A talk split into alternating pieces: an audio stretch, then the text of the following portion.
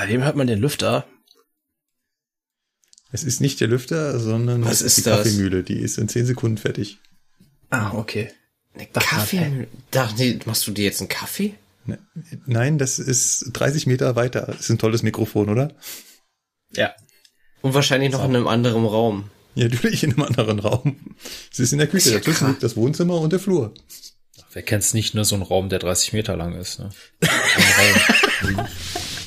Ja, Alter, ich, ich Junge. sitz, ich sitz hier auch gerade im. Westflügel meiner Burg. Ja, ja, ist, ist Und, gut, ist ähm, gut. Ja, ich muss, ich muss auch immer mit dem Moped in die Küche fahren, ich kenne das. Markus ist eigentlich nur Eisenbahner im Nebenerwerb und hauptamtlich äh, irgendwie, weiß ich nicht. Hedgefondsmanager. Genau, Hedgefondsmanager und hat deswegen einen Westflügel, in dem er gerade sitzt. So, jetzt aber.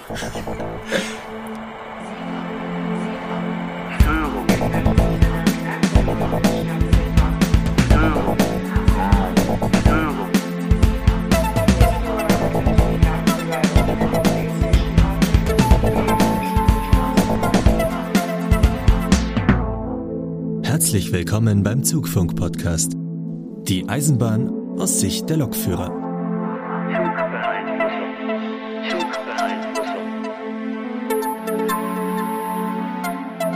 So, dann geht das jetzt hier auch mal los. Hallo und herzlich willkommen zur Zugfunk Folge 63. Heute mal, man mag es kaum glauben, in vollständiger Besetzung. Mit dabei heute also einmal der Markus, Hallo Leute. Der Sebastian aus Seelze Moin. und der Lukas. Hallo.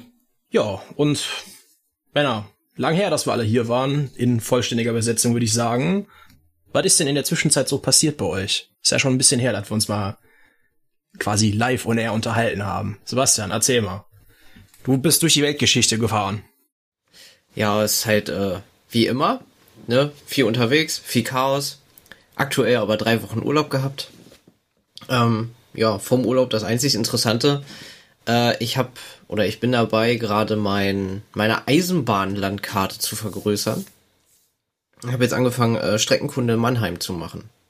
Strengkund in Mannheim. Das ist von Hannover schon ein Stückchen weg. Das wollte ich auch Ja. gerade fragen. Also ich bin ja jetzt in diesem Fernfahrerprogramm oder Langfahrschichtenprogramm und äh, durch Nürnberg. Und äh, das war ja relativ einfach, die Erweiterung zu machen.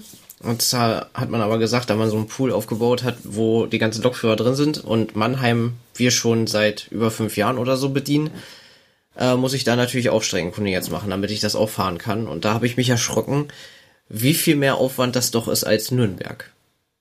Weil? Streckentechnisch. Achso, Ähm, einfach weil es länger ist, oder? Genau, weil die Strecken gehen ja in äh, Flieden auseinander. Und das heißt, ich muss sozusagen ab Fulda äh, Streckenkunde dann über Frankfurt am Main, Riedbahn, Bergstraße, am Rhein entlang über ähm, Worms. Bad Wiebel soll ich auch noch lang fahren, da bin ich noch nicht lang gekommen, das soll auch aktuell eine Baustelle sein. Bad Vilbel, nicht Fiebel. Vilbel, oh Gott. Aber je- jetzt mal eine neugierige Zwischenfrage. Bis wohin warst du denn Richtung Nürnberg vorher kundig? Bis Würzburg schon? Bis oder? Würzburg, genau. Ja gut, das ist ja dann von Würzburg bis Nürnberg jetzt echt nicht mehr so Nee, großartig nee, da hast du ja weit. dann nur die drei Strecken. Ja. Die fährst so hoch und runter, sage ich jetzt mal. Das geht ja auch relativ flott. Und jetzt musst du von, von Flieden aus bis Mannheim runter Streckenkunde machen und zwar mit diesen ganzen unterschiedlichen Laufwegen, die man da alle so fahren kann. Genau. Na, herzlichen Glückwunsch. Also über Frankfurt, über Darmstadt, wie du gesagt hast, über Worms, äh, genau, dann, dann, dann Riedbahn und Bergstraße und Nordmainisch und Südmainisch und wow. Hm. Hast du auch Streckenkunde hier über ein, über ein Spessart gemacht, über Aschaffenburg da? Hier Laufach, Heigenbrücken, die Strecke? Äh, nee, die habe ich glaube ich nicht gemacht. Ah, okay. Muss ich selber erstmal bei Google Maps gucken, ey. Ja, das ist so. Wenn du Aschaffenburg nicht gesehen hast, dann äh, Ja. hast du da keine Streckenkunde gemacht, ganz einfach. Ja. Was ich daran ja so faszinierend finde oder was mir neulich aufgefallen ist, Mannheim ist, glaube ich, der größte Bahnhof, von dem ich keine Ahnung habe. Obwohl ich da lang fahre. Weil ich da halt immer Okay. durchfahre. Ich, ich alle anderen großen Bahnhöfe, da komme ich an, muss auch irgendwie rangieren, äh, kenne mich da halbwegs drin aus. Also Nürnberg, Stuttgart, alle schon mal, ne? Aber Mannheim, keine Ahnung. Ja gut, in, in Mannheim endet ja auch planmäßig kein Fernverkehr, so, Nee, weißt du? Überhaupt Wir fahren nicht. da halt auch planmäßig nur durch. Ja, äh, es gibt aber Ablöserzüge, wie es äh, der Sebastian nennen würde, ne? Ähm, Ja, wir machen da Ja. Personalwechsel planmäßig teilweise, das stimmt. aber auf Münchner. Schichten habe ich das auch noch nicht gesehen. In Mannheim. Ja, Mein Beileid. Also der schönste Bahnhof ist es ja nicht gerade, ne? Also. Das Aber wenn äh, du stimmt jetzt rausgehst- auffallend. wenn du rausgehst, schließt du sofort in der Innenstadt, hast direkt den, den, du hast direkt den Zoo vor dir, glaube ich. Äh? Mannheim hat einen Zoo? Nee, ach nee, ich verwechsel Ich das bin- mit ich bin- ähm, Das Ich ist bin auch Karlsruhe. Karlsruhe. Ja, Entschuldigung, ich verwechsel das mit Karlsruhe, stimmt. Äh, Mannheim. Vor allem, ähm, Mannheim. Da Also, wäre der Fluss hier, dieser eine große wo da. du gerade in, ja äh, direkt in der. Innenstadt und ich habe mir gerade so gedacht so, hm, diese Innenstadt ist aber ganz schön kacke. Ja, das direkt am Bahnhof in Mannheim ist tatsächlich richtig hässlich, aber von da aus ist es weder weit zum, zu dem Barockschloss da, noch zum Wasserturm und der richtigen Innenstadt. Also das geht schon, das ist schon okay, aber der Bahnhof selber ist trotzdem wirklich hässlich. Also der könnte einfach mal so eine Kernsanierung ganz gut vertragen. Kommt man da zum Ja. Wasser? Aber auch das Angebot im Bahnhof an sich ist sehr bescheiden, muss ich sagen. Also das ist ja, Ja, äh, Markus, um deine Frage zu beantworten, also du gehst halt, wenn du Richtung Frankfurt fährst, einfach auf der linken Seite aus dem Bahnhof raus. Und dann bist du eigentlich relativ zügig schon am Rhein unten. Also das ist jetzt nicht so weit. Cool. Das muss ich ja Lass das zehn Minuten zu Fuß sein. Okay.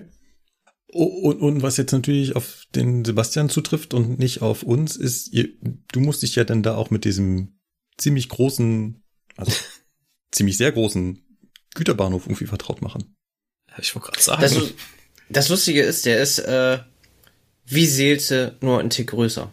Also der funktioniert von den Abläufen wie Seelze und, äh, das macht, das ist ein Vorteil. Ah. Kann ich einfach mal so sagen. Also das ist relativ einfach. Was meinst du jetzt mit, der funktioniert wie Seelze? Also für mich als äh, mit Cargo außer überholenden, nichts zu tun habenden Lokführer. Also von den Abläufen her, mit den Meldewegen, wie die Abläufe da sind, mit Bereitstellen, Bespannen der Züge und so weiter und so fort. Das läuft im Ah, Prinzip so wie okay. Seelze. Okay. Das heißt, es ist relativ einfach, das zu lernen. Nur die Gruppen heißen da anders. Äh, Bei uns gibt's ja den Süden, Ostgruppe, Westgruppe, und bei denen nennen die sich eh. Also die haben die nach Buchstaben benannt. Das ist jetzt halt der größte Unterschied, aber kommt man auch relativ einfach rein. Ich muss noch mal eine Woche hin, also eine Woche hat definitiv nicht gereicht. Ja. Und dann läuft das da auch mit Übernachtung, ne? Genau, ein Tag hin, ein Tag zurück. Du bist da nicht eine ganze Woche da unten? Also jetzt die Schichten laufen mit Übernachtung wahrscheinlich dann, ne? Ja, genau. Aber zur Streckenkunde bin ich äh, die ganze Woche dann da im Hotel Intercity. Ah, okay. Wie lang, wie lang hast du da theoretisch, wenn du das durchfährst mit dem Güterzug, wie lang hat man da so geplante Fahrzeit? Weißt du das zufällig? Oh Gott, das ist total unterschiedlich durch die Laufwege. Ja, es ist auch so hier sieben bis acht Stunden ungefähr. Je Oh, nachdem. das ist doch, doch recht lang eigentlich irgendwie. Okay. es, dauert, nicht es dauert sogar einen Tick länger als bis nach Nürnberg. Ja gut, nach Nürnberg fährst du ja quasi von euch aus einfach nur einmal mehr oder weniger gerade nach unten, ne? So ungefähr. Und ähm, nach Mannheim fährst du ja von euch aus dann doch auch noch so ein ganzes Stück Richtung Westen rüber, ne? Ja, das stimmt. Nur ich bin gerade irgendwie überfordert mit Aschaffenburg. ja, Guck's dir in Ruhe ich, an, ist jetzt egal. ich sehe es hier auf der Karte, aber so ganz check ich du nicht, wie du dann könntest in nach Gemünden wieder Mannheim. abbiegen und von da aus über Aschaffenburg, Darmstadt nach Mannheim fahren, theoretisch.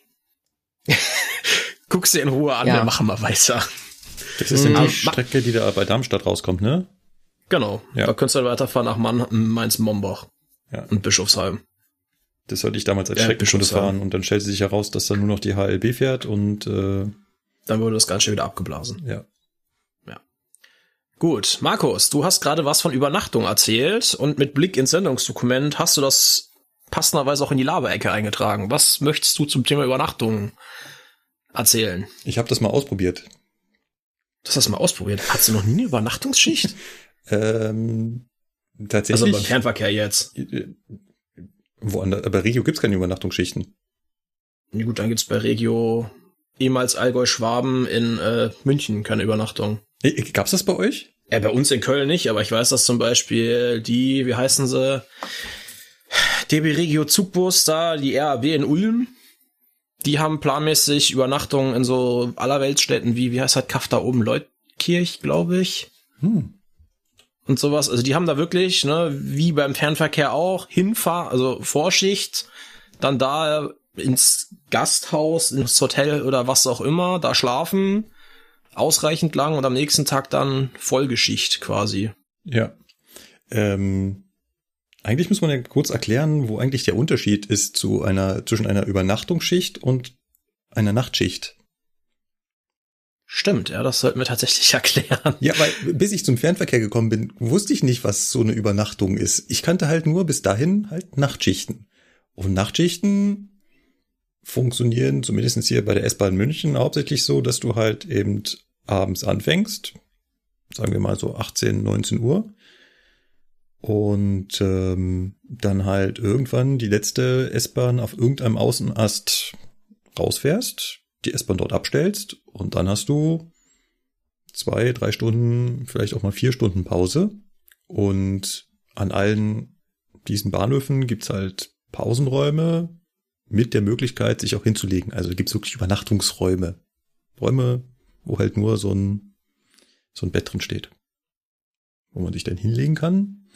War das nicht so, dass man sogar von der S-Bahn so einen Dienstschlafsack bekommt oder so in der Ja. Art? Tatsächlich ist es mittlerweile so. Es gab zu meiner Zeit noch nicht, aber mittlerweile gibt es tatsächlich einen Dienstschlafsack, äh, den man dann mitnehmen kann, weil die S-Bahn halt dort nichts mehr zur Verfügung stellt. Da ist halt nur so ein Bett mit so einer abwaschbaren Matratze. Ja. Und ähm, da muss man sich halt was mitbringen, damit man sich da irgendwie halbwegs bequem rauflegen kann. Genau. Kann man da halt Aber das ist schon mal. Schlafen und dann morgens, was heißt morgens, irgendwann halt mitten in der Nacht, äh, den Zug wieder vorbereiten, den man wieder reinfahren soll. Und dann fährt man in der Regel halt nur noch einmal in die Stadt. Es gibt noch ganz hässliche Nachtschichten, wo man dann nochmal noch mal was machen muss morgens. Die sind dann nicht so beliebt, weil eigentlich will man, ist man dann doch schon relativ übernächtigt und will eigentlich nur noch nach Hause. Ja, das ist immer ekelhaft, wenn man nach der Nachtschicht an seinem Ablösebahnhof nochmal vorbei irgendwo anders hinfahren muss. Ich verstehe das. Ja, äh, der Cargo Sebastian würde jetzt sagen, äh, wovon redet ihr? Das ist bei uns Standard. Am Ablösebahnhof vorbeizufahren oder? Nee, äh, wenn du, wenn du eine Nachtschicht hast, dass du dann nicht einfach nur noch nach Hause fährst und sagst, hier, habt ihr den Zug, ich bin mal weg, sondern dass dann noch, ja, aber jetzt musst du hier noch den anderen Zug da vorbereiten und den noch mal hinstellen oder eigentlich musst du noch mal eine Bedienfahrt rausmachen. Äh, ja.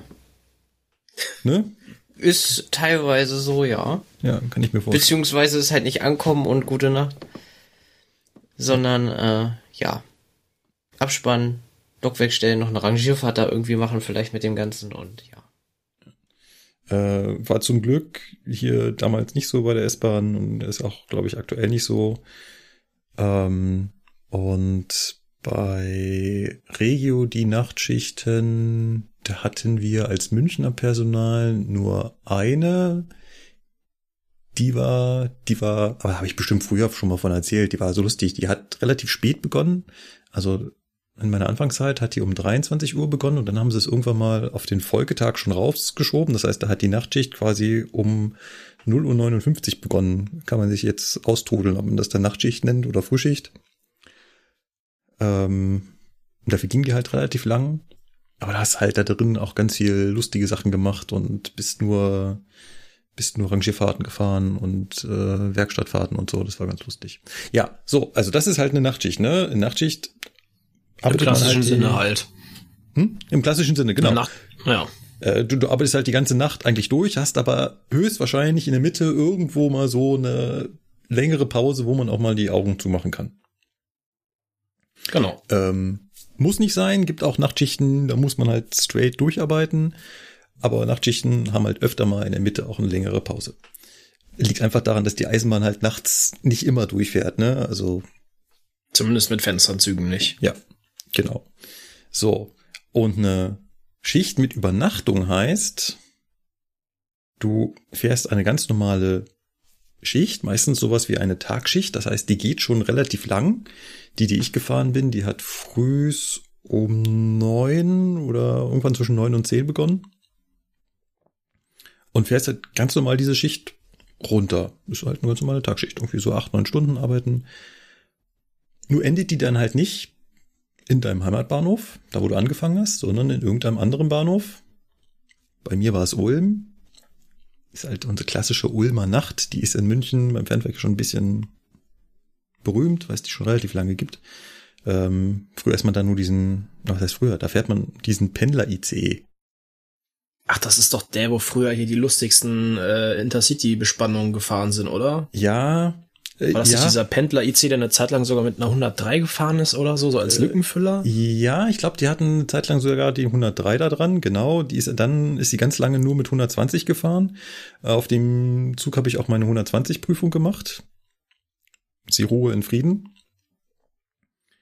Ähm, Mhm. Sie war auch mal Fundstück der Woche bei Apes on Air. Weil ich glaube, das war der Patrick, doch, das war der Patrick, der das mal rausgesucht hat als kürzester ICE, äh, nee, als, kürz, als kürzester IC. Weil der fährt halt nur von München nach Ulm. Ne, das ist eine Laufzeit von keine zwei Stunden.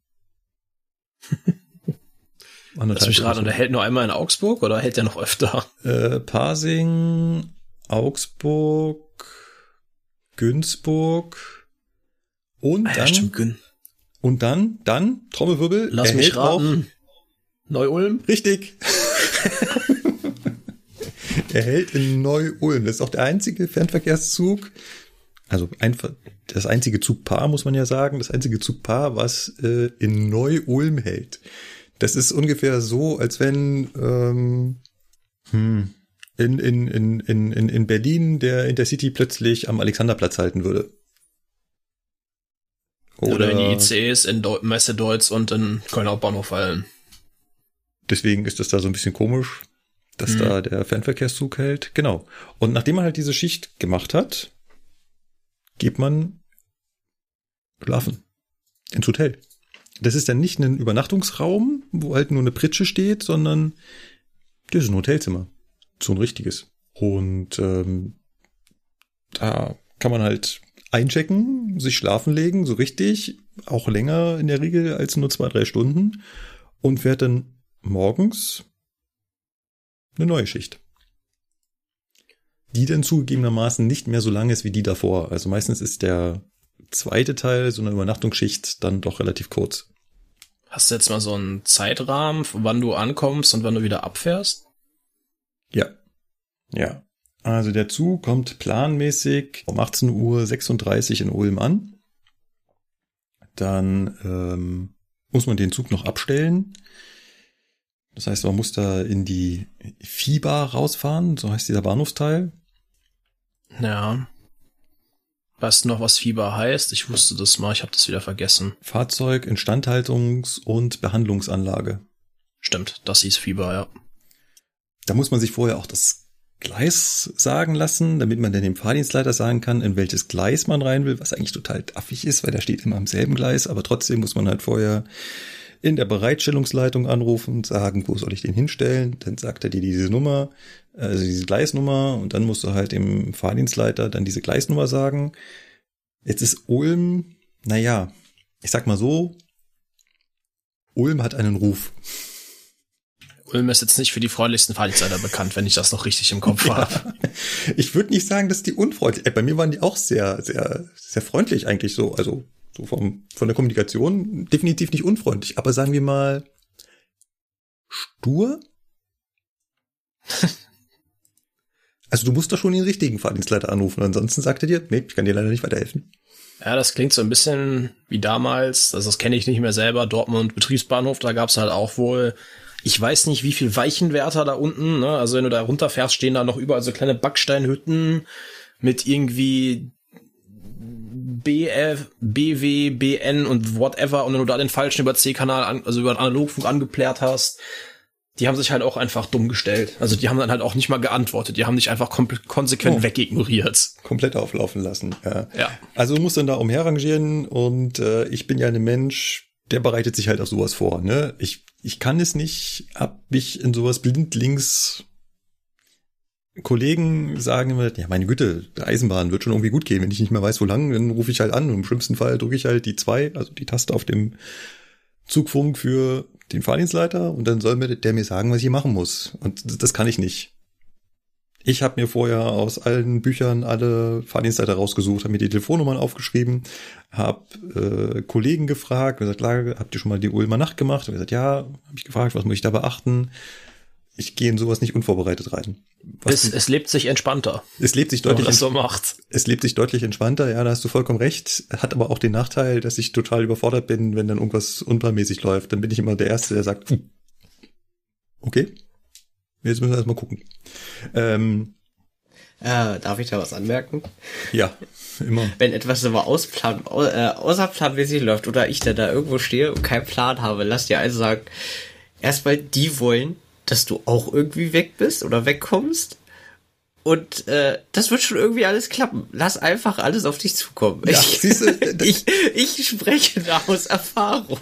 Sebastian, das ist genau die Einstellung, die ich von allen anderen auch zu hören kriege, die ich mir selbst persönlich noch nicht annehmen kann. Das klappt irgendwie nicht. Warum nicht? Ich muss dann einfach da sitzen. Okay, irgendwer meldet sich gleich schon oder so. Wenn ich hier, ich stehe ja im Weg oder irgend sowas, keine Ahnung. Nee, ich habe immer, ich habe irgendwie immer den Anspruch, alles richtig zu machen und nicht aufzufallen, aber äh, anderes Thema. Wir waren bei dem, damit fällst du wahrscheinlich noch am meisten auf. Habe ich mir auch gerade nur gedacht. Ja, auf jeden Fall äh, dann äh, den ICE noch, da noch rumrangieren. Mittlerweile ist es ein ICE. Es ist Ja. auch eine ICE-Zugnummer. Früher war es ein IC. Ich wollte mal den Fahrpreis raussuchen. Ich glaube, der Fahrpreis müsste mittlerweile dadurch auch äh, gestiegen sein. Ich weiß gar nicht, wie die äh, Pendler das jetzt machen. Ähm, aber andere Geschichte. Abgestellt, dann äh, machst du dann natürlich einen Abschlussdienst an dem Fahrzeug. Und das Witzige ist jetzt, du stellst das Fahrzeug ja für dich selber ab. Weil das ist ja dein Zug, mit dem du morgens wieder nach München fährst. Das heißt, alles, was du da machst, also jedes Ei, was du legst, musst du am nächsten Morgen beheben. Und ähm, das heißt, man programmiert den dann auch auf die Zeit vor, wo man weiß, dann will man am nächsten Morgen halt wieder da sein. Hatten ja schon mal, mal geklärt, man kann Züge äh, nicht nur schlafen legen, sondern man kann sie auch vorprogrammieren. Man kann also den Wecker in diesen Zügen stellen und dann wachen diese Fahrzeuge von alleine auf und fangen an, sich zu klimatisieren,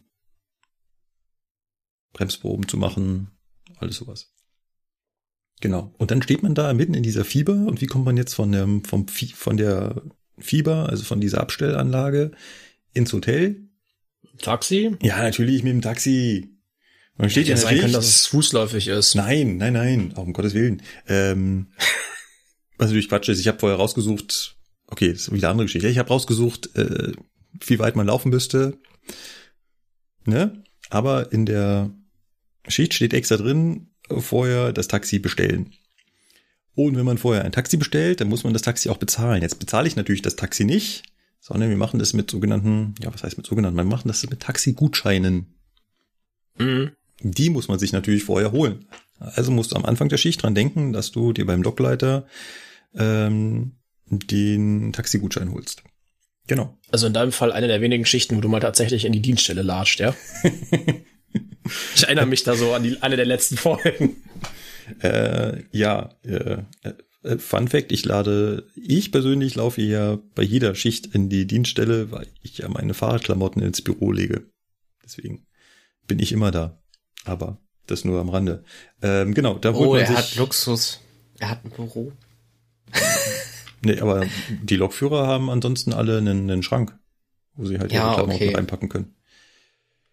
Ähm, leider keine Steckdose am Schrank. Das wäre jetzt für das E-Bike natürlich noch ein Punkt. Ähm, genau, also Taxi muss man sich da bestellen. Warum habe ich mir rausgesucht, wie weit man laufen muss?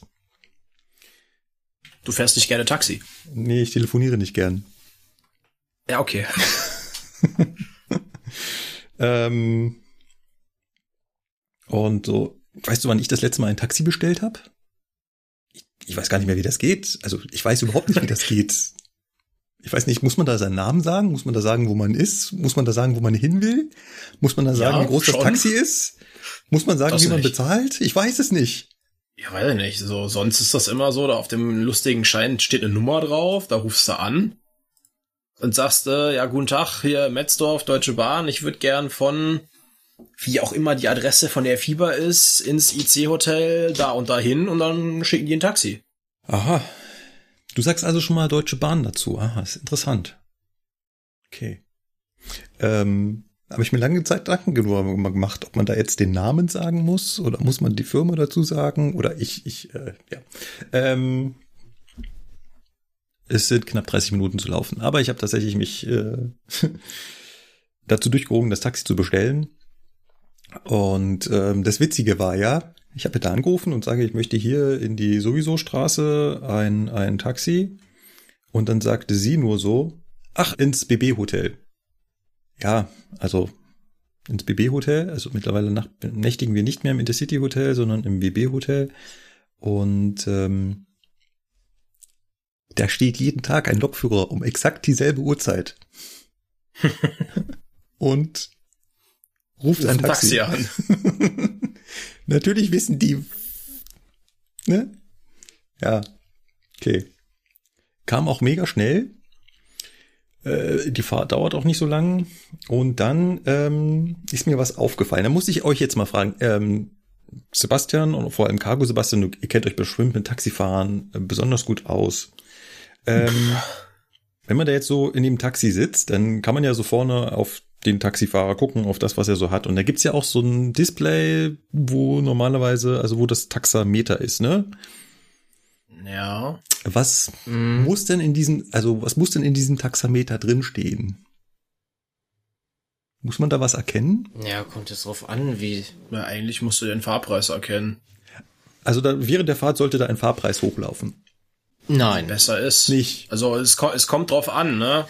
Als normaler Fahrgast, ja, also wenn du normal als Passant da das bestellst, dann ja. Ne, jetzt so, gerade bei der Bahn hast du das halt teilweise auch mit festen, ab vorverhandelten Preisen quasi. Na, dann läuft das Taxameter nicht. Das gab's in Köln beispielsweise. Ah, Bei Regio, da hast du einfach nur die Taxizentrale angerufen, hast gesagt, einmal 5501, 5505. Das waren vordefinierte Start- und Zielpunkte, weil die da regelmäßig gefahren sind. Das war ein Festpreis. Mehr hast du gar nicht eingetragen. Aber wie gesagt, das unterscheidet sich je nach Stadt und Taxiunternehmen. okay. Äh, Sebastian, erzähl. Äh, wir haben, es kommt auf die Situation drauf an. Ähm, wir haben Verträge mit den ganzen Taxiunternehmen, wenn wir zum Beispiel von äh, unsere Standardpunkte anfahren. Da ist das alles schon fix Festpreis. Da ist dann F drinne für halt Freifahrt sozusagen in einem Taxameter. Aber wenn jetzt sowas außerplanmäßiges, also die Bahn hat natürlich ihre Taxiunternehmen, aber wenn ich jetzt zum Beispiel vom Simulator nicht nach Hause komme wegen Sturm, ich glaube, die Geschichte hatte ich hier im Podcast gar nicht erzählt, aber ist egal. Ähm, dann, Doch, ich meine, das hast du erzählt. okay, Dass dann du dann ist das da halt aus Hamburg nicht zurückgekommen bist. Ja, genau. Und dann, ähm, dann ist es so, dass das natürlich über Fahrpreis geregelt wird, weil das ja was Außerplanmäßiges ist, ne? Und dann läuft das Ah. Taxameter ja hoch. Sieht er? Ich hab keine Ahnung. Also wenn da das F drin ist, dann ist das so fester Fahrpreis. Also F Genau. Für, ah, okay. Es stand nämlich die ganze Zeit ein F drin und ich habe mich gefragt, ob das so richtig ist. Und ähm, Aber das Schöne ist, wir müssen uns nicht um Taxigutscheine mehr kümmern, ne? Bei Regio damals war es auch noch mit Taxigutscheinen. Wir rufen bei uns in der Zentrale, also in der, beim regionalen Zugdisponenten heißt es ja richtig an. Der kümmert sich dann darum, bestellt das Taxi. Wir setzen uns da einfach rein, sagen den Namen. Wir kriegen eigentlich eine Nummer, aber es läuft halt eigentlich über Name. Und dann setzen wir uns da rein, dann fahren wir irgendwo hin und steigen wieder aus. Ja. Und der Rest wird alles im Hintergrund alles geregelt. Das ist halt das Schöne so, ne? Du brauchst dich um nichts kümmern, kommst nach Hause. ja. Ähm, ich weiß dann auch nicht so richtig, ob ich nicht im Nachhinein übers Ohr gehauen wurde, weil ich kann ja dann nicht feststellen, was das jetzt wirklich gekostet hat. Er, er fragte nach diesem Taxigutschein, ne? ich gebe ihm den. Ähm, und dann sagt er, ja, müssen Sie da unterschreiben, ne, mache ich da mein Willi drunter, drück ihm die in die Hand und dann gehe ich. Und äh, er sagt irgendwie noch, irgendwie kostet 15 Euro oder sowas. Trägt er jetzt da ein. Ich weiß jetzt nicht, ist das der ausgehandelte Preis? Ist es der Preis, der wirklich da ist? Keine Ahnung. Aber Am kann dir das nicht egal sein? Ich Ja. frage jetzt einfach mal so. Ja, ja natürlich kann es im Jein. Endeffekt egal sein, aber es ist trotzdem komisch. Ja, nein, du unterschreibst das Ding ja und äh, bestätigst im Endeffekt, dass das richtig ist. Ne? Also da gab es bei uns auch irgendwann noch mal extra eine Info hier, Leute. Ne, ihr gebt das Ding nicht blanko unterschrieben aus der Hand, weil sonst machen die da was auch immer mit. Ne, also da so, ja, stimmt, muss man ein bisschen aufpassen. Ne? Die können da schon Schindluder mit betreiben. Ich meine, bei uns, bei den regelmäßigen Taxifahrten, ne, da hat wohl auch mal einer probiert zu bescheißen. Wollte dann für eine Fahrt vom Betriebs äh, vom äh, Hauptbahnhof ins Werk nach Nippes irgendwie 40 Euro abrechnen. Das wird dann halt von der Buchhaltung ganz, ganz trocken abgebügelt, ne? Aber ja, ja. Das ist ähm, halt immer unterschiedlich. Das finde ich halt auch ein bisschen unübersichtlich, dass das in jeder Stadt anders ist. Genau. Es ist, bist du aber in der, in der, in der Situation, dass du ja da als derjenige, der das nicht, also er, der Taxifahrer ist in der routinierten Situation, ne? Er hat die Lage vollkommen unter Kontrolle, er macht das jeden Tag, der hat das hundertmal schon gemacht und weiß genau, was er dir sagen muss. Und ich bin da als der, okay, ich habe keine Ahnung, wie das hier geht, du sagst mir einfach, was ich machen soll, dann kommen wir miteinander klar.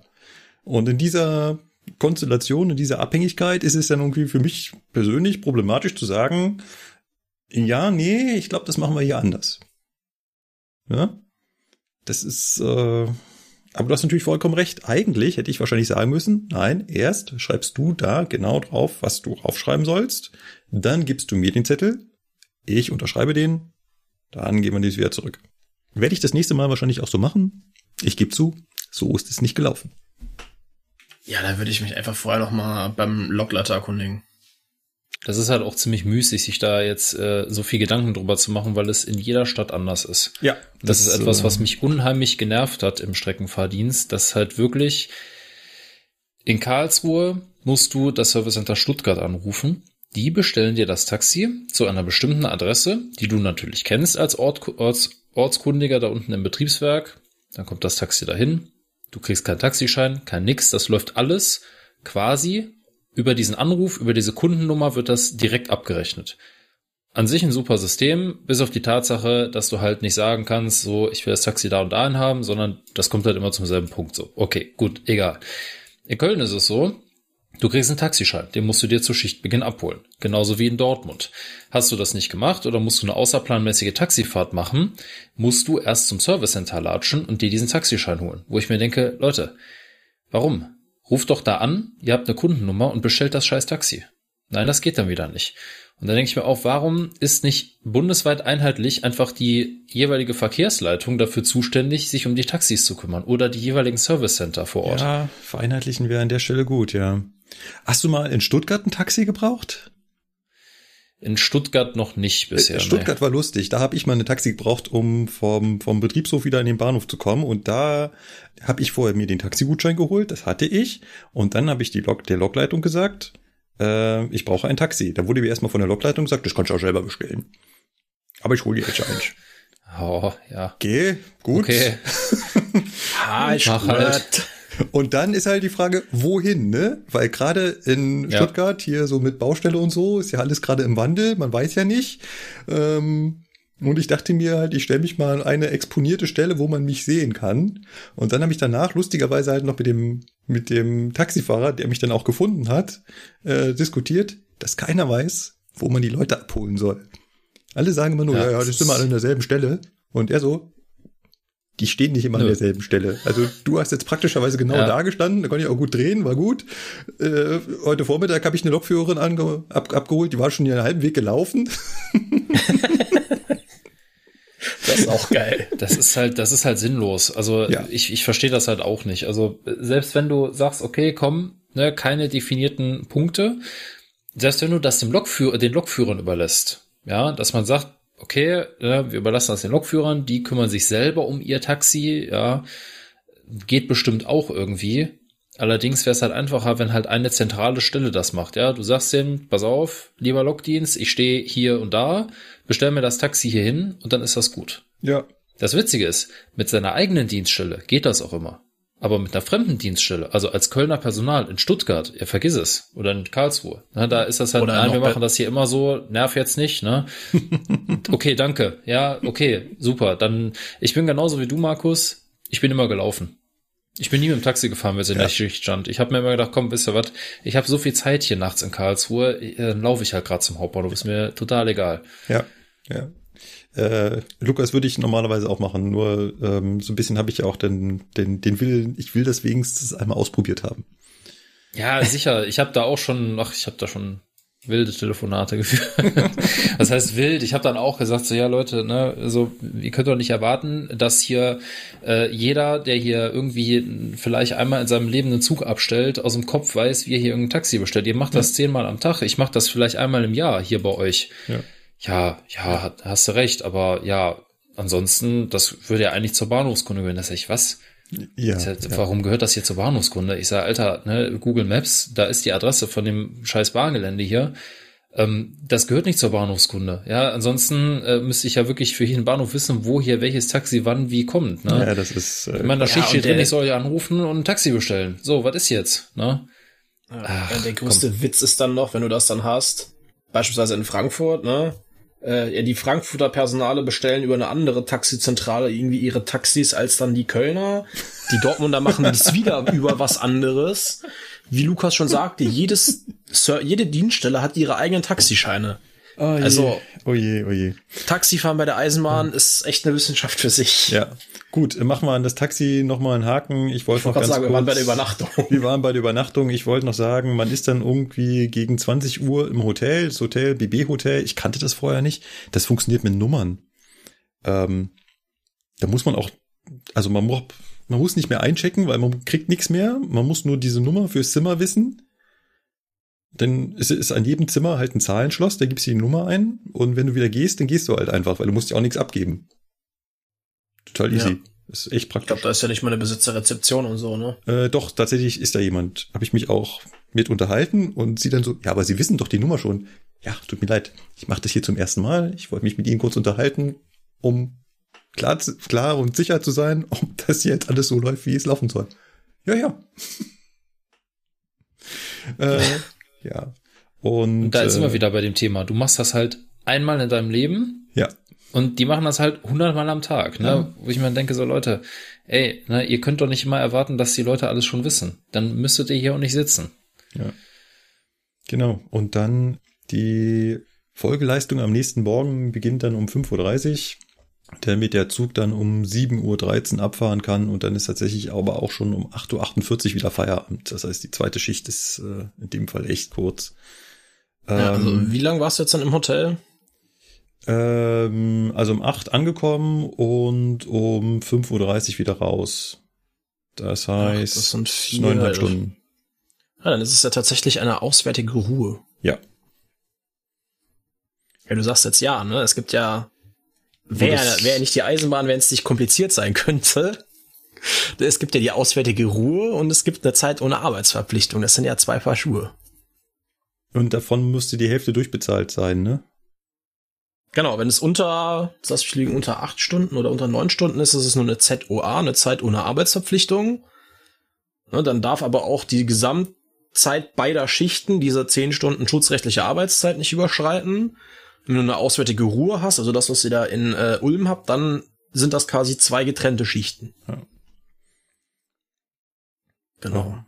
War, war auf jeden Fall spannend und beim, beim Rausfahren hat sich dann der Fahrdienstleiter in Ulm auch so richtig wieder, ich habe ja gesagt, der ist stur, ne? Also ich fahre da, melde mich halt in der Fieber, fertig zum Rausrangieren. Alles gut, fahren wir raus. Irgendwann kommt halt wieder ein haltzeigendes Sperrsignal, bleib ich verstehen. Erstmal passiert nichts. Passiert auch weiterhin nichts. Hätte ich jetzt so die Taktik von Sebastian durchgezogen, hätten wir das ausgekämpft. Ausgesessen. ausgesessen, genau, im wahrsten Sinne des Wortes hätten wir das ausgesessen. Ähm, irgendwann rufe ich dann halt mal den Fahrdienstleiter an, mit dem ich da hinten noch halt rangieren muss. Ne? Ich muss ja noch einmal umsetzen, um dann in mein Abfahrgleis zu kommen. Und dann sagt er eiskalt, nee, du bist nicht richtig. ja, habe ich halt gesagt, äh, muss ich äh, den Westen noch anrufen, ne? Ja. Er hatte also darauf bestanden, dass wir auflegen, dass ich dann den Fahrdienstleiter, der neben ihm sitzt, neben ihm anrufe, um an diesem einem Sperrsignal vorbeizukommen, damit ich dann bei ihm stehe, damit ich ihn dann wieder anrufen kann und sagen, du, wir können jetzt umsetzen. Das, das klingt echt nach besten. Spaß da unten. Das sind die besten, ey. Anstatt seinem Kollegen nebenan einfach zu sagen, du lass mal den ICE da aus der Fieber raus. Nicht? Nein? Das, das ist Ulm. Im wahrsten Sinne. Das ist halt komplett dumm, ne? Also Nee, das Markus, ist halt, das geht nicht. Das, ist sieht so der Prozess doof. nicht vor. Ja. ah. Ja. Aber das ist, äh, wo du gerade sagtest mit weitervermitteln, ne? Ähm, oder einfach seinem Kollegen Bescheid sagen, ne? Gut, das ist ja jetzt, die sitzen nebeneinander, so, okay, alles gut. Aber weitervermitteln, ja? Ich habe den Falschen angerufen oder es ist, ich habe die Taste 2 gedrückt für den Fernseher, irgendein Stellwerk geht dran, mit dem ich nicht sprechen will, ja? Klassischer Fall, man steht in Dortmund Hauptbahnhof und Dortmund Moderne geht dran, ne? Oder man steht Hm, in der kennt das schon. Koblenz-Lützel und die Vermittlung in Fallen, da geht dran. Ähm, ja, weitervermitteln. Kein Problem. Geht ja im GSMR-Netz. Oder sollte ich sagen, ging im GSMR-Netz? Also es ist eigentlich technisch vorgesehen. Mhm. Ist euch das mal aufgefallen? Markus, Sebastian, Baureihe Mhm. 412, Geht's. Baureihe, Bauart 668.2. Alter, Es ist, was ist das? Das ist der Grund, warum ich mir alle Fahrdienstleiter auf der Strecke mittlerweile rausgeschrieben habe, damit ich immer entsprechend immer den richtigen direkt anrufen kann.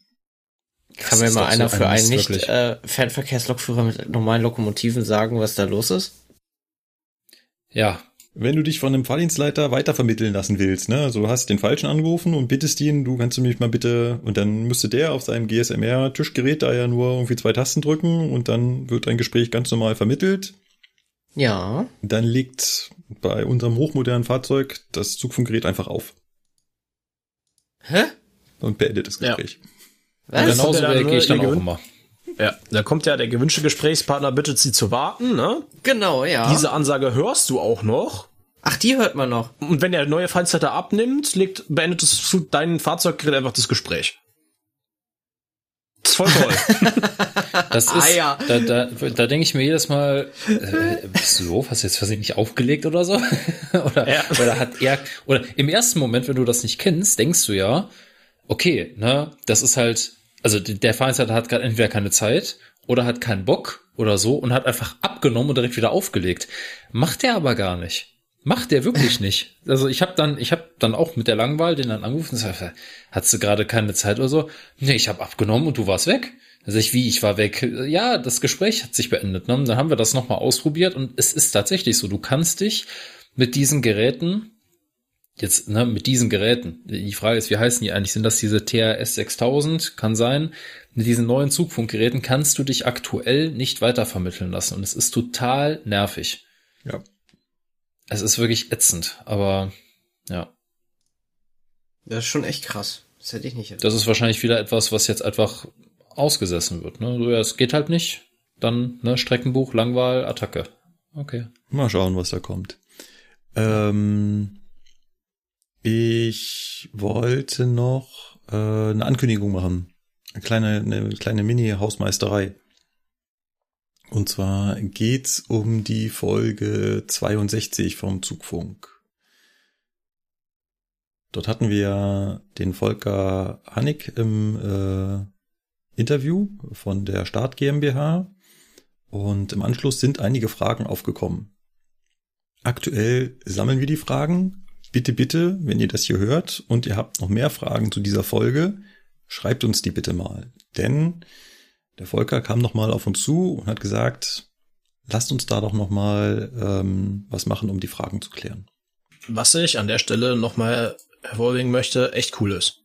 Ja. Von ihm. Absolut. Also vor allem, dass er da aus eigen, äh, eigenem Antrieb gesagt hat, lass mal da noch mal was machen, finde ich, finde ich richtig gut. Ja, ich hatte noch eine kleine Mini-Anekdote. Hau raus. Ich, äh, ich war mal ein Held. Also ein richtiger. Also jetzt nicht sarkastisch, sondern ich habe mal die Eisenbahn vor Verspätung gerettet. Coole Situation. Ich fahre ein ICE von Stuttgart nach Hause, also Richtung München. Und ähm, auf einem Unterwegsbahnhof sehe ich, dass ähm, die Ausfahrt noch halt ist. Also sprich, am Einfahrsignal war das Ausfahrvorsignal, was noch Halt signalisiert hat, fahre ich also langsam rein und während ich in diesen Bahnhof hineinfahre, sehe ich neben mir, also auf dem Nachbargleis, eine Regionalbahn stehen eines privaten EVUs, aber es war unabhängig davon, es war äh, Hamsterbacke, also 442. Und während ich da so langsam reinfahre, sehe ich als erstes natürlich auf seinen Heck, ne, also auf den Zugschluss. Und irgendwie, als Eisenbahner entwickelt man dafür so einen Blick, da fehlte was. Der Zugschluss oder was hat gefehlt? Genau, der war dunkel. Also manchmal fährst du ja an so einem Zug vorbei oder siehst ihn vorhin, das hat ja einen Zugschluss und dann im richtigen Winkel, ah ja doch, da glimmt was. Aber ich würde sagen, der war dunkel. Mhm. Gut, dann fahre ich halt langsam so an ihm vorbei, weil ich war ja halt ne, auf Halt zu und deswegen fährt man relativ langsam und sehe dann, dass dieser Regionalzug, der ohne Schluss da steht, Ausfahrt hat und diese Ausfahrt halt in mein Gleis führt und halt nicht fährt. Und jetzt kommt meine meine absolute Genialität. Habe ich nicht oft im Leben, deswegen habe ich mir das im Kalender angestrichen. Ich muss jetzt an einen Spruch, den ich mir von Lukas öfter anhören muss, denken. Ne, Lukas, ich zitiere nur, ja, Basti, ein heller Moment am Tag reicht. Mhm, genau. Da hatte ich einen. Ähm, in meinem hellen Moment habe ich nämlich mit meiner Zugspitze genau neben ihm angehalten. Also genau Führerstandsfenster gegenüber Führerstandstür. Er hat ja eine Führerstandstür, ich habe nur ein Fenster. Halt genau neben ihm angehalten. In dem Moment, wo ich stehen geblieben bin, hat das Zugfunkgerät bei mir geklingelt. Der Fahrdienstleiter des Bahnhofs war dran und meinte, ja, siehst du was von dem da drüben? Der fährt nicht. Und ich du, kein Problem. Ich stehe genau neben ihm. Ich frage ihn mal. Leg also auf, betätige das Mikrofon, damit er auf mich aufmerksam wird. Dann macht er bei sich die Tür auf, um mit mir zu reden. Ich kletter in mein Fenster, was jetzt so ein bisschen lustig aussieht, weil ich weiß nicht, ob ihr das so auf dem Schirm habt, aber die Fenster, die ICEs, also vor allem ICE 3, ICE T und halt auch 412 sind halt relativ niedrig. Also ich knie Mhm. quasi vor ihm. Aber wir sind halt genau auf einer Höhe, ne? Also ich habe wirklich perfekt angehalten und frag halt so, du, was ist denn los? Und er so, hier geht nichts mehr, nix, gar nichts, der Zug ist tot. Und er sagt, dann kannst wahrscheinlich auch den Fahrdienst nicht erreichen. Nee, kein Funk, nichts. Dann frage ich ihn so, das heißt, du bleibst stehen. Und er sagt, ja, ich bleib stehen. Gut. Rufe ich den Fahrdienstleiter wieder an und sage, du, der Regiozug hat leider eine technische Störung, sein Zug ist tot. Auch sein Zugfunk. Er hat mir gesagt, er bleibt stehen. Und das ist halt der Punkt, worauf ich vielleicht auch so ein bisschen erklärend hinwirken will, abgesehen davon, meinen hellen Moment hier zu feiern, ist, ähm, der Fahrdienstleiter hätte mich niemals fahren lassen können, weil er ja für den anderen Zug die Ausfahrt gestellt hatte. Und er kann diese Ausfahrt nicht einfach zurücknehmen. Also rein technisch könnte er, kein Problem, ne? Es sind zwei Tasten, die du bedienen musst, oder drei. Darf er aber nicht. Darf er nicht. Der muss die Bestätigung von dem Lokführer haben, dass er stehen bleibt. Die er natürlich nicht kriegen kann, wenn der Lokführer keinen Funk mehr hat. Und da führt kein Weg dran vorbei. Also das sieht die Eisenbahn nicht vor. Ist echt blöd. Schon ein bisschen, ja. In dem Fall war es jetzt so, dass ich halt dem Fahrdienstleiter jetzt mit meinem Zugfunkgerät sagen konnte, mir hat der Kollege versichert, er bleibt stehen. Dann hat der Fahrdienstleiter gesagt, gut, dann kann ich die Ausfahrt zurücknehmen und sie dir geben. Und so ist es dann auch abgelaufen und die ganze Aktion hat keine drei Minuten oder so gedauert. War fix. Wäre ich einfach bis zu meinem Haltzeigungssignal vorgefahren und da stehen geblieben, mit dem gedacht, na, mal gucken, was jetzt passiert, Sten's wahrscheinlich immer noch da. Ja. Aber fand ich halt total witzig, die Situation, ähm, die, die sich da so entwickelt hat. Und ist mir auch schon mal passiert, vor langer, langer, langer Zeit, dass mal ein Fahrzeug mitten während der Fahrt so den Geist aufgegeben hat, dass auch das Zugfunkgerät in dem Moment tot war.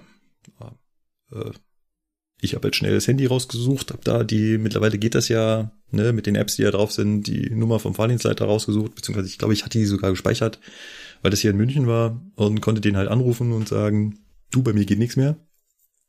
Dann kriegst du nur zu hören, du stehst aber gerade äußerst ungünstig. ja, Genau, das sind die Momente, wo du sagst, ja, aber ist jetzt so. Ja. Er führt jetzt keinen, offensichtlich keinen Weg dran vorbei. Ja, äh, hat der Kollege halt in dem Moment noch nicht gemacht. Ich wusste nicht, wie, wie lange er da schon gestanden hat. Ne? Keine Ahnung, ob das gerade in dem Moment erst passiert ist oder äh, ob der da schon zehn Minuten steht, weiß ich nicht. Ähm, Wahrscheinlich wäre es irgendwann darauf hinausgelaufen, dass auch der äh, zumindest mal seine Leitstelle informiert hätte und dann über die Leitstelle halt eben der Fahrdienstleiter informiert wäre. Aber ähm, interessant finde ich halt eben, dass das das Regelwerk so nicht vorsieht. Ne? Der Fahrdienstleiter darf meines Wissens nach die Ausfahrt eines Zuges nicht zurücknehmen, ohne die Rückmeldung von diesem Lokführer zu haben. Ähm, ja. Das ist sogar schon mal eskaliert, da weiß ich, ah, da kann ich die genauen um, um, Umstände nicht dass ein Fahrdienstleiter einem Zug aufgezogen hat, wo kein Lokführer da war. Das ist dann halt doof. Ja. Das ist halt wirklich so die klassische Definition von dumm gelaufen. Das ist dann richtig dumm gelaufen, ja.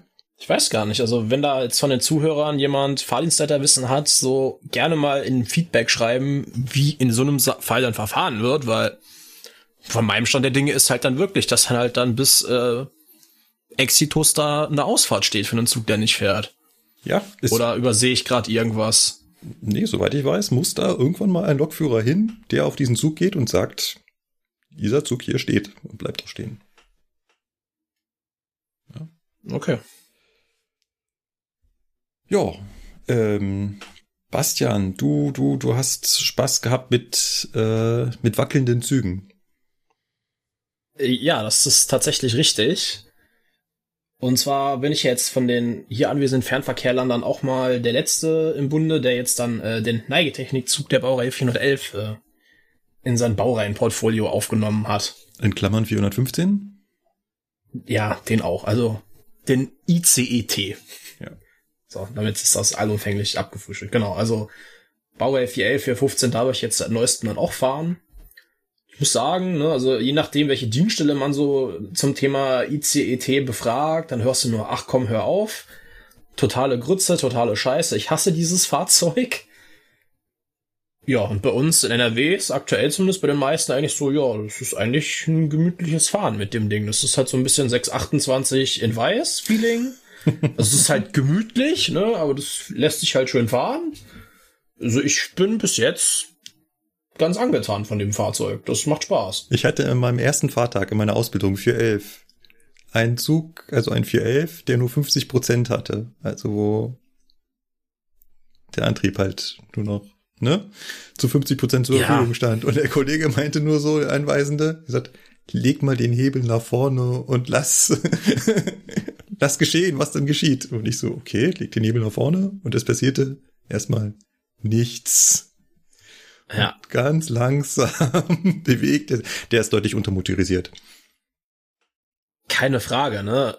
Brauchen wir uns nicht drüber unterhalten. So, das auch gerade das Ausfallkonzept mit nur 100 Prozent, 50 Prozent, 0 Prozent ist halt, wenn man andere ICEs kennt, wo das in 25 Prozent Schritten geht. Ja.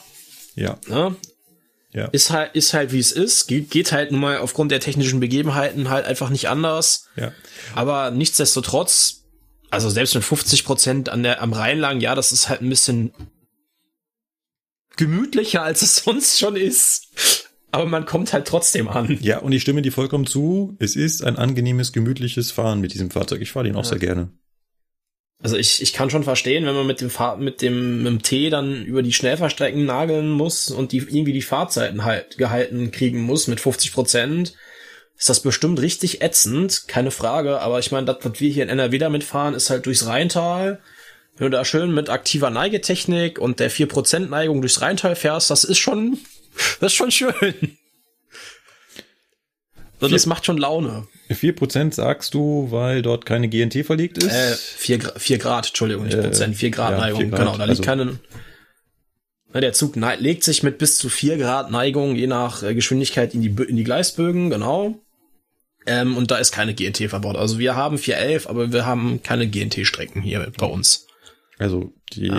GNT, die Geschwindigkeitsüberwachung für Neigezugtechnik, Züge, würde es ermöglichen, schneller zu fahren als äh, herkömmliche Züge und dann würde die Neigetechnik auch noch mal mehr sich neigen können. Genau, dann gehen bis zu 8 Grad. Ja. So, und das Geile ist, also über Neidigtechnik haben wir schon ganz viel gesprochen, aber ähm, dieser 411, der kann ja was, der kann ja was im Stand, was ihr gemacht habt, weil du das äh, auf Social Media veröffentlicht hast, ähm, was wir uns hier in München nicht getraut haben, als wir die Ausbildung gemacht haben. Man kann den Zug halt auch, äh, wenn man an dem Neigetechnikrechner bestimmte Handlungen vornimmt, auch im Stand äh, mit acht Grad neigen lassen. Das sieht ziemlich lustig aus und es fühlt sich echt komisch an, wenn man drin steht, wenn der Zug auf einmal halt so acht Grad nach links kippt. Ja, vor allem im Stand, ne? Also im, der macht das ja normalerweise im Fahren in der Kurve und da gleicht er quasi die Fliehkraft, das, die Neigung aus. Also eigentlich ist es natürlich andersrum. Äh, eigentlich gleicht ja die Neigung die Fliehkraft aus. Und äh, da merkt Ja. man ja nichts davon, dass das jetzt plötzlich halt schief steht. Aber wenn du das jetzt im Stand machst, man um, Acht Grad oder? ist ganz schön viel. ja, also das, das ist schon, das fühlt sich komisch an und das sieht auch von außen, wenn man so an der Seite vom Drehgestell steht, der dann gerade auf der Seite halt hochgeht, weil er jetzt beispielsweise du stehst auf der rechten Seite und der Zug neigt sich nach links, das sieht komisch aus. Ja, glaube ich, glaube ich. Also die Technik, die dahinter steht, ist ja total faszinierend. Und ich finde es auch echt schade, dass sich das irgendwie nicht wirklich weiter durchgesetzt hat oder weiter verbreitet hat, als es jetzt ist. Weil ich hätte da ja schon Potenzial gesehen, so, oh, ne, Neigetechnik fahren. ja, Gerade auf den Bestandsstrecken, die man nicht wirklich irgendwie von der Topografie her besser ausbauen kann, mhm. Hätte das ja durchaus Potenzial gehabt. Ja. Äh, Kommt halt leider nicht, aber ähm, äh, du hast in dem Moment, also ich- kenne das Gefühl hier aus diesem äh, Schweizer Triebzug, ETR 610, der hat ja auch Neigetechnik. Und wenn man da die Neige, da muss man die Neigetechnik explizit anschalten. Das macht der 411 nicht, da ist die Neigetechnik, wenn sie verfügbar ist, immer an.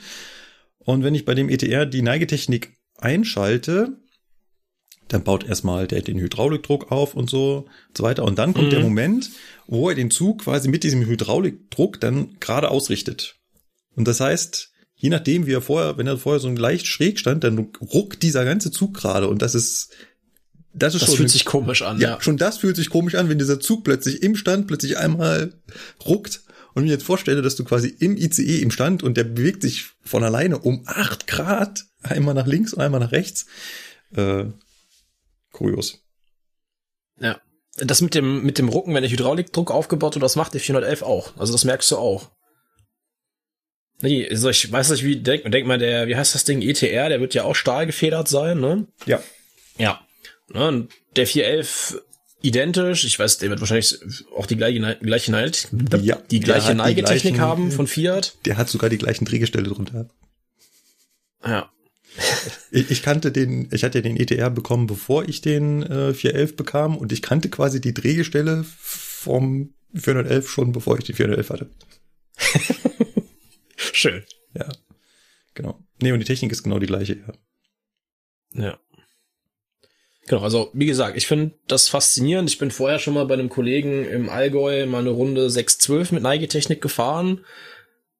Also auch bogenschnell, wie es ja so schön heißt. Also Mhm. ich, das ist einfach schön. Also als, als Lokführer ist das cool.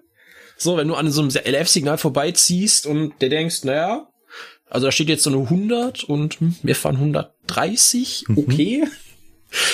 Das ist am Anfang ein bisschen komisch, aber irgendwann fängt das einfach nur an Spaß zu machen. Ich glaube, als Fahrgast, je nachdem, wie du so mit deinem Magen konstituiert bist, na, Ja. kann das Ja. nicht so gut enden. Ja. Ja, Wir hatten das ja schon, das Thema schon öfter mal, dass das gerade für Stimmt, ich die, erinnere. Ja. für die Menschen im Zug dann in- teilweise ein bisschen komisch ist. Und am komischen ist es halt eben für das Zugpersonal, was halt nicht die ganze Zeit rausgucken kann aus dem Fenster, ne? Weil du, wenn du rausguckst, hast du ja einen Fixpunkt. Das macht deinem Körper das wesentlich einfacher, das mitzumachen. Wenn dir dieser Fixpunkt, Fixpunkt fehlt, ich habe mir sagen lassen, bei Regio beim 612 haben gerade die neueren Kolleginnen dann öfter mal auch Mhm. gespien, Ja. wie es hier in Bayern heißt. Ja. ja, ich bin mal gespannt. Wir fahren Mitte Juni, fahren wir nach Wien. Im Urlaub so drei Tage und das ist ja dann auch hin und zurück jeweils ein 411. Ich, ich werde berichten, wie es äh, mir dann mit der Neigetechnik als Fahrgast so ergangen ist. Wir sind gespannt, wir sind gespannt. Ja, gut. Ähm, möchte noch irgendjemand was in der Laberecke loswerden oder sollen wir mal an die Laberecke einen Haken dran machen? Wir labern ja jetzt doch schon relativ lang. Keine Einwände, sehr schön. Dann Ich darf nichts äh, würde ich sagen. Es klang so, als ob du fertig wärst mit deinem äh, Eisenbahnwelt erweitern. Ja, nö, bin ich auch. Man Ich- hat ich- mir okay. ja Mund, man hat mir doch, äh, hat mir doch hier, ähm, wie soll ich das jetzt Ich, ich musste dafür böses Feedback einstecken, dass ich äh, das letzte Mal gesagt habe, wir müssen die, die Laberecke vom Cargo äh, kürzen, weil das sonst immer zu lang wird. Dann hieß es, nein, auf keinen Fall, das sind die interessantesten Geschichten. Ich fühle mich sehr geehrt. Und es tut mir leid, dass ich jetzt aktuell nicht so viel bringe. Was nicht ist, kann ja wieder werden. So, nachdem wir jetzt an die Laberecke einen Haken gemacht haben, also sehe ich hier, der Markus möchte sich noch ein bisschen aufregen. Ich habe einen kleinen Aufreger der Woche, ja. Ja, genau, dann lass uns mal dran teilhaben, was sich hinter dem Begriff, den du hier eingetragen hast, äh, verbirgt. Mir geht's um das Feingefühl des Marketings der DB. Oha. Es gab da so, eigentlich gab es zwei, zwei Ereignisse, wo ich mir gedacht habe, Leute, so kann man das doch nicht machen. Also, das, warum? Angefangen hat alles mit Max Maulwurf. Kennt ihr Max Maulwurf? Oh Ja. ja, unser kleiner Maxel. Ich, ich mag den. Der ist knuffig. Ähm, seit 1994 begleitet Max Maulwurf die Baustellenkommunikation der Bahn. Echt, ist der schon so alt? Der oh, ist krass. schon so ja. alt. Das wusste ich nicht. Okay, das ist krass. Genau, in unterschiedlichsten Positionen, Zeichnungen, Situationen hat man ihn auf Tausenden von Werbeplakaten seitdem gesehen. Man kann ihn sogar als äh, kleines Figürchen im Bahnshop kaufen. War halt hin und wieder, wie Sebastian feststellt, recht beliebt. Und jetzt trägt es sich zu, dass die Eisenbahn den nicht mehr haben möchte. Man hat also ein neues Design für die Baustellenkommunikation entworfen und dort gibt es Max Maulwurf nicht mehr. Es sind also so abstrakte grüne und blaue Linien zu einem Muster, hochmodern. Ja. Jetzt könnte man natürlich als Marketingabteilung hingehen und sagen, okay, ah, wir wollen auf der einen Seite dieses neue Design haben, auf der anderen Seite mögen so viele Leute diesen Max Maulwurf. Wie machen wir das jetzt? Naja, lassen wir den halt einfach ganz still, heimlich, benutzen wir den einfach nicht mehr. Oder erstmal noch viel weniger, probieren so ein paar Plakate mit dem neuen Design aus und irgendwann gibt's einfach keine Plakate mehr mit dem Maulwurf. Das wäre wahrscheinlich so hätte man nicht gefragt, meine Variante gewesen. Also wenn ihr den schon loswerden wollt, dann lasst ihn halt sang- und klanglos irgendwo untergehen. Was macht die DB? Sie macht eine riesengroße Kampagne daraus, wie sie Max Maulwurf zu Grabe trägt. Warum? Dass man sich, das ist doch das, das Einmal-Eins, wie hole ich mir einen Shitstorm ab, oder? Ich nehme eine sympathische Figur und sage, die gibt's nicht mehr und außerdem machen wir jetzt auch noch schön Bilder, wie der im Grab liegt. Echt jetzt? Muss das sein? Also man kann ja an Max Maulwurf hängen, wie man möchte. Ne? Es ist im Endeffekt nur eine Marketingfigur. Schön gut. Aber wie kann man denn so wenig Feingefühl an den Tag legen, um das auch noch groß zu propagieren, dass man den jetzt einschläfert? Verstehe ich nicht. Ja, ich, das verstehe ich halt auch nicht, weil vor allem, es war halt auch immer so, so ging so ging es jetzt mir, unabhängig von Eisenbahn oder nicht, so, du hast irgendwo ein Plakat gesehen, da war dieser Maulwurf drauf, da wusstest du, okay, alles klar, da geht's um irgendeine Baustelle. Ja. Wiedererkennungswert und so. Ja. Ich fand's komisch. Nächster Fall. Immer noch? Wie geht das Marketing der Deutschen Bahn so in der Öffentlichkeit? Wie gestaltet es so die Kommunikation? Jetzt bekommen wir doch unser 9-Euro-Ticket. Heute ist der 29.05., als wir das aufnehmen. Also noch drei Tage, dann können wir mit dem 9-Euro-Ticket durch Deutschland fahren. In allen Zügen des Regionalverkehrs. Nee, denkste, sagt sich so DB Fernverkehr und zeigt allen anderen mal einen großen Stinkefinger und sagt, in den Regionalexpressen, die wir betreiben, gelten die nicht. Und jeder fragt sich so, äh, warum? Also Ach, hier mit dem Doppelstock-IC bei Bremen ist das, glaube ich, ne? wir haben im deutschen Netz diverse Züge, die von DB Fernverkehr betrieben werden, die aber für Nahverkehrstickets freigegeben sind. Da bezahlen die Aufgabenträger DB Fernverkehr dafür, dass dort Menschen mit einem Regio-Ticket einsteigen dürfen. Und jetzt sagt die DB Fernverkehr, ja, aber dieses 9-Euro-Ticket gilt da nicht. Laut der Kommunikation ist das rechtens, weil in den Verträgen steht explizit dafür was drin. Und da frage ich mich so, warum? Also was, wel, wel- welchen Finger hätten wir uns als DB dann ausgerissen zu sagen, ja meine Güte, in den drei, vier Zügen, wo es das gibt, lass die Leute doch da mit dem 9-Euro-Ticket fahren. Warum muss ich mir denn da jetzt noch den nächsten Shitstorm äh, aufladen? Warum muss ich mich da wieder als Sch- Zielscheibe hinstellen und sagen, hier, wir sind die geilste, die DB, äh, wir machen es aber nicht so, wie ihr denkt. Warum? Ich verstehe es nicht. Das ist eine sehr gute Frage. Gehen uns da jetzt Millionen Einnahmen verloren, wenn wir sagen, die Leute können da mit dem 9-Euro-Ticket fahren? Nee, der Zug wird zu voll. Ja, das kann, das kann sogar sein, ja, aber je nachdem, welche Linie das ist, platzt die jetzt nicht aus allen Nähten, so. Das Problem habe ich aber sowieso in ganz Deutschland. Und da hilft's jetzt nicht, wenn wir jetzt sagen, ja, aber die drei Züge sind da nicht voll. Eben, vor allem da auf der Strecke nach Nord Norddeich, äh, Emden, da oben die Kante beispielsweise, da ist das halt nur ein Zwei-Stunden-Tag im, im Nahverkehr, weil in der anderen Stunde fährt unser Fernverkehr, wo die Nahverkehrsticket gelten. Das sorgt ja im Endeffekt eigentlich nur dafür, dass dann der Regio alle zwei Stunden im Zweifelsfall komplett voll ist, also komplett überfüllt ist. Ja. Habe ich auch was gewonnen. Also ich verstehe es nicht. Ich verstehe einfach nicht, warum man. Ich meine, jeder weiß, die DB hat nicht den besten Ruf. Warum versuche ich dann nicht auf Teufel komm raus, mich auf sowas einfach rauszuziehen und sagen, ich biete einfach keine Angriffsfläche.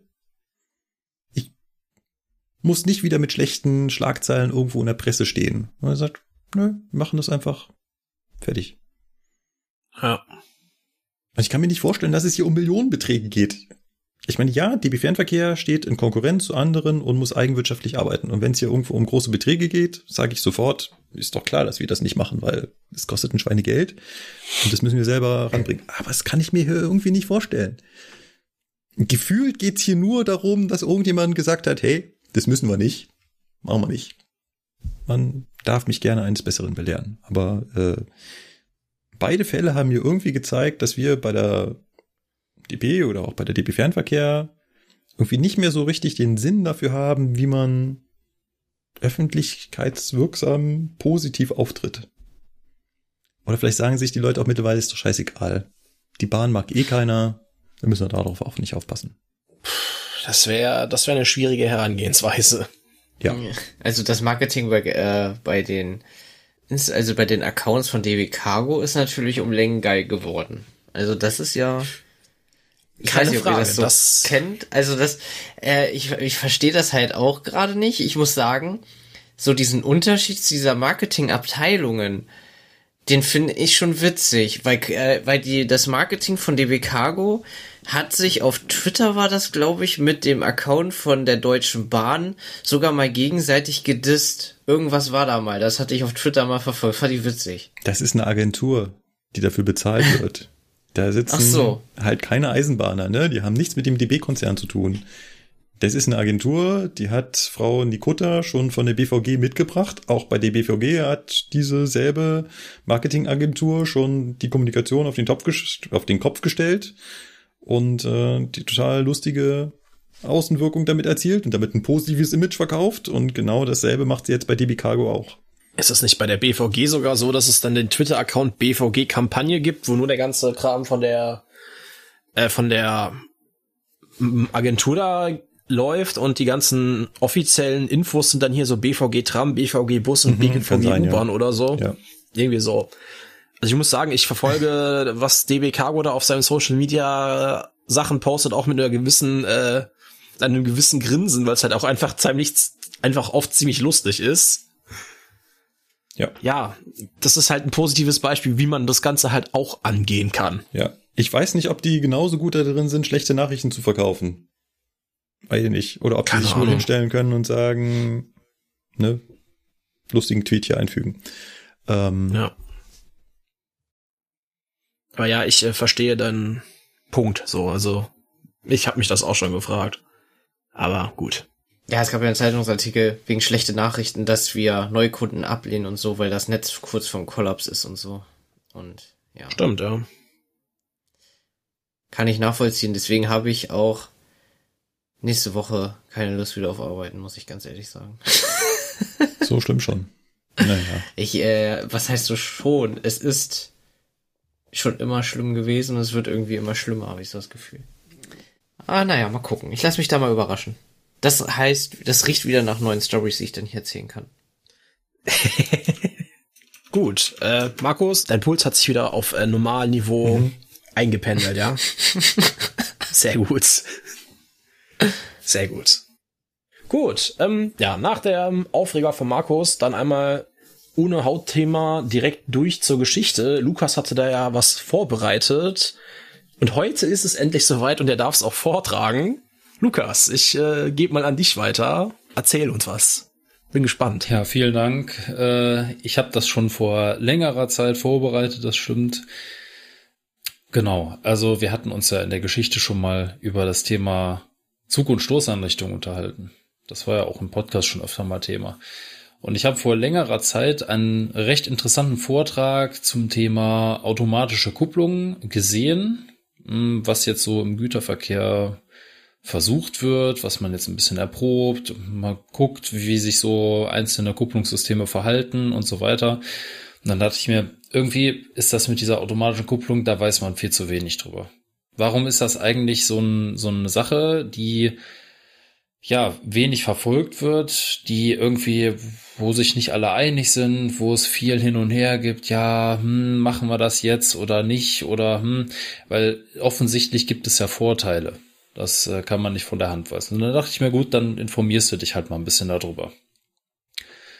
Jetzt muss man dazu sagen, ähm, dass wir in Zentraleuropa ähm, so, ich sag mal, wenn man das weltweit sieht, eine der wenigen Staaten sind, die noch ganz klassisch mit der Schraubenkupplung arbeiten. Also es gibt natürlich noch ein paar Staaten so in, auf dem afrikanischen Kontinent, aber gerade wenn man so über den großen Teich drüber guckt, Amerika oder auch wenn man in unseren Nachbarkontinent äh, Asien guckt, da ist halt das Thema automatische Kupplung völlig selbstverständlich. Und dann fragt man sich natürlich schon, warum hat das hier nicht geklappt? Was haben wir anders gemacht? Oder warum haben wir so lange an der Schraubenkupplung festgehalten und tun das auch immer noch? Ungefähr 1893 war es, als man in den USA beschloss, das mit der Schraubenkupplung, das wird hier nix. Die Schraubenkupplung ist zu schwach für die Lasten, die wir hier gerne transportieren möchten und für die Zuglängen, die wir hier gerne ähm, bewerkstelligen möchten und wir brauchen ein neues Kupplungssystem. Und 1893 war es dann soweit, dass die amerikanische äh, Vereinigung der Eisenbahnen, die AAR, gesagt hat, okay, so, dann sag mal, was nehmen wir? Und ein gewisser Herr Jenny hat sich damals eine Kupplung patentieren lassen, die Jenny-Kupplung. Und die funktioniert bis heute so, wie sie schon damals funktioniert hat, vor über 100 Jahren. Ist teilautomatisch, das heißt also, sie kuppelt mechanisch und die Luftverbindungen und eventuelle elektrische Leitungen müssen halt noch separat gekuppelt werden, aber der eigentliche Kupplungsvorgang, der ist automatisch. Das war wohlgemerkt gegen Ende des 19. Jahrhunderts. Und etwas später kam dann auch die damalige Sowjetunion auf die Idee, naja, das ist ja eigentlich alles gar nicht so doof, was ihr da macht. Und die haben sich dann 1935 bis 1957 in diesem Zeitraum dafür entschieden, einen anderen Kupplungstyp einzuführen, nämlich die SA3-Kupplung. Die ist halt typisch für die östlichen Staaten. Und das haben die da flächendeckend umgesetzt, haben das, ich sage jetzt mal in Anführungsstrichen, einfach mal gemacht. Und dann war das halt gut. Ja, und was haben wir gemacht?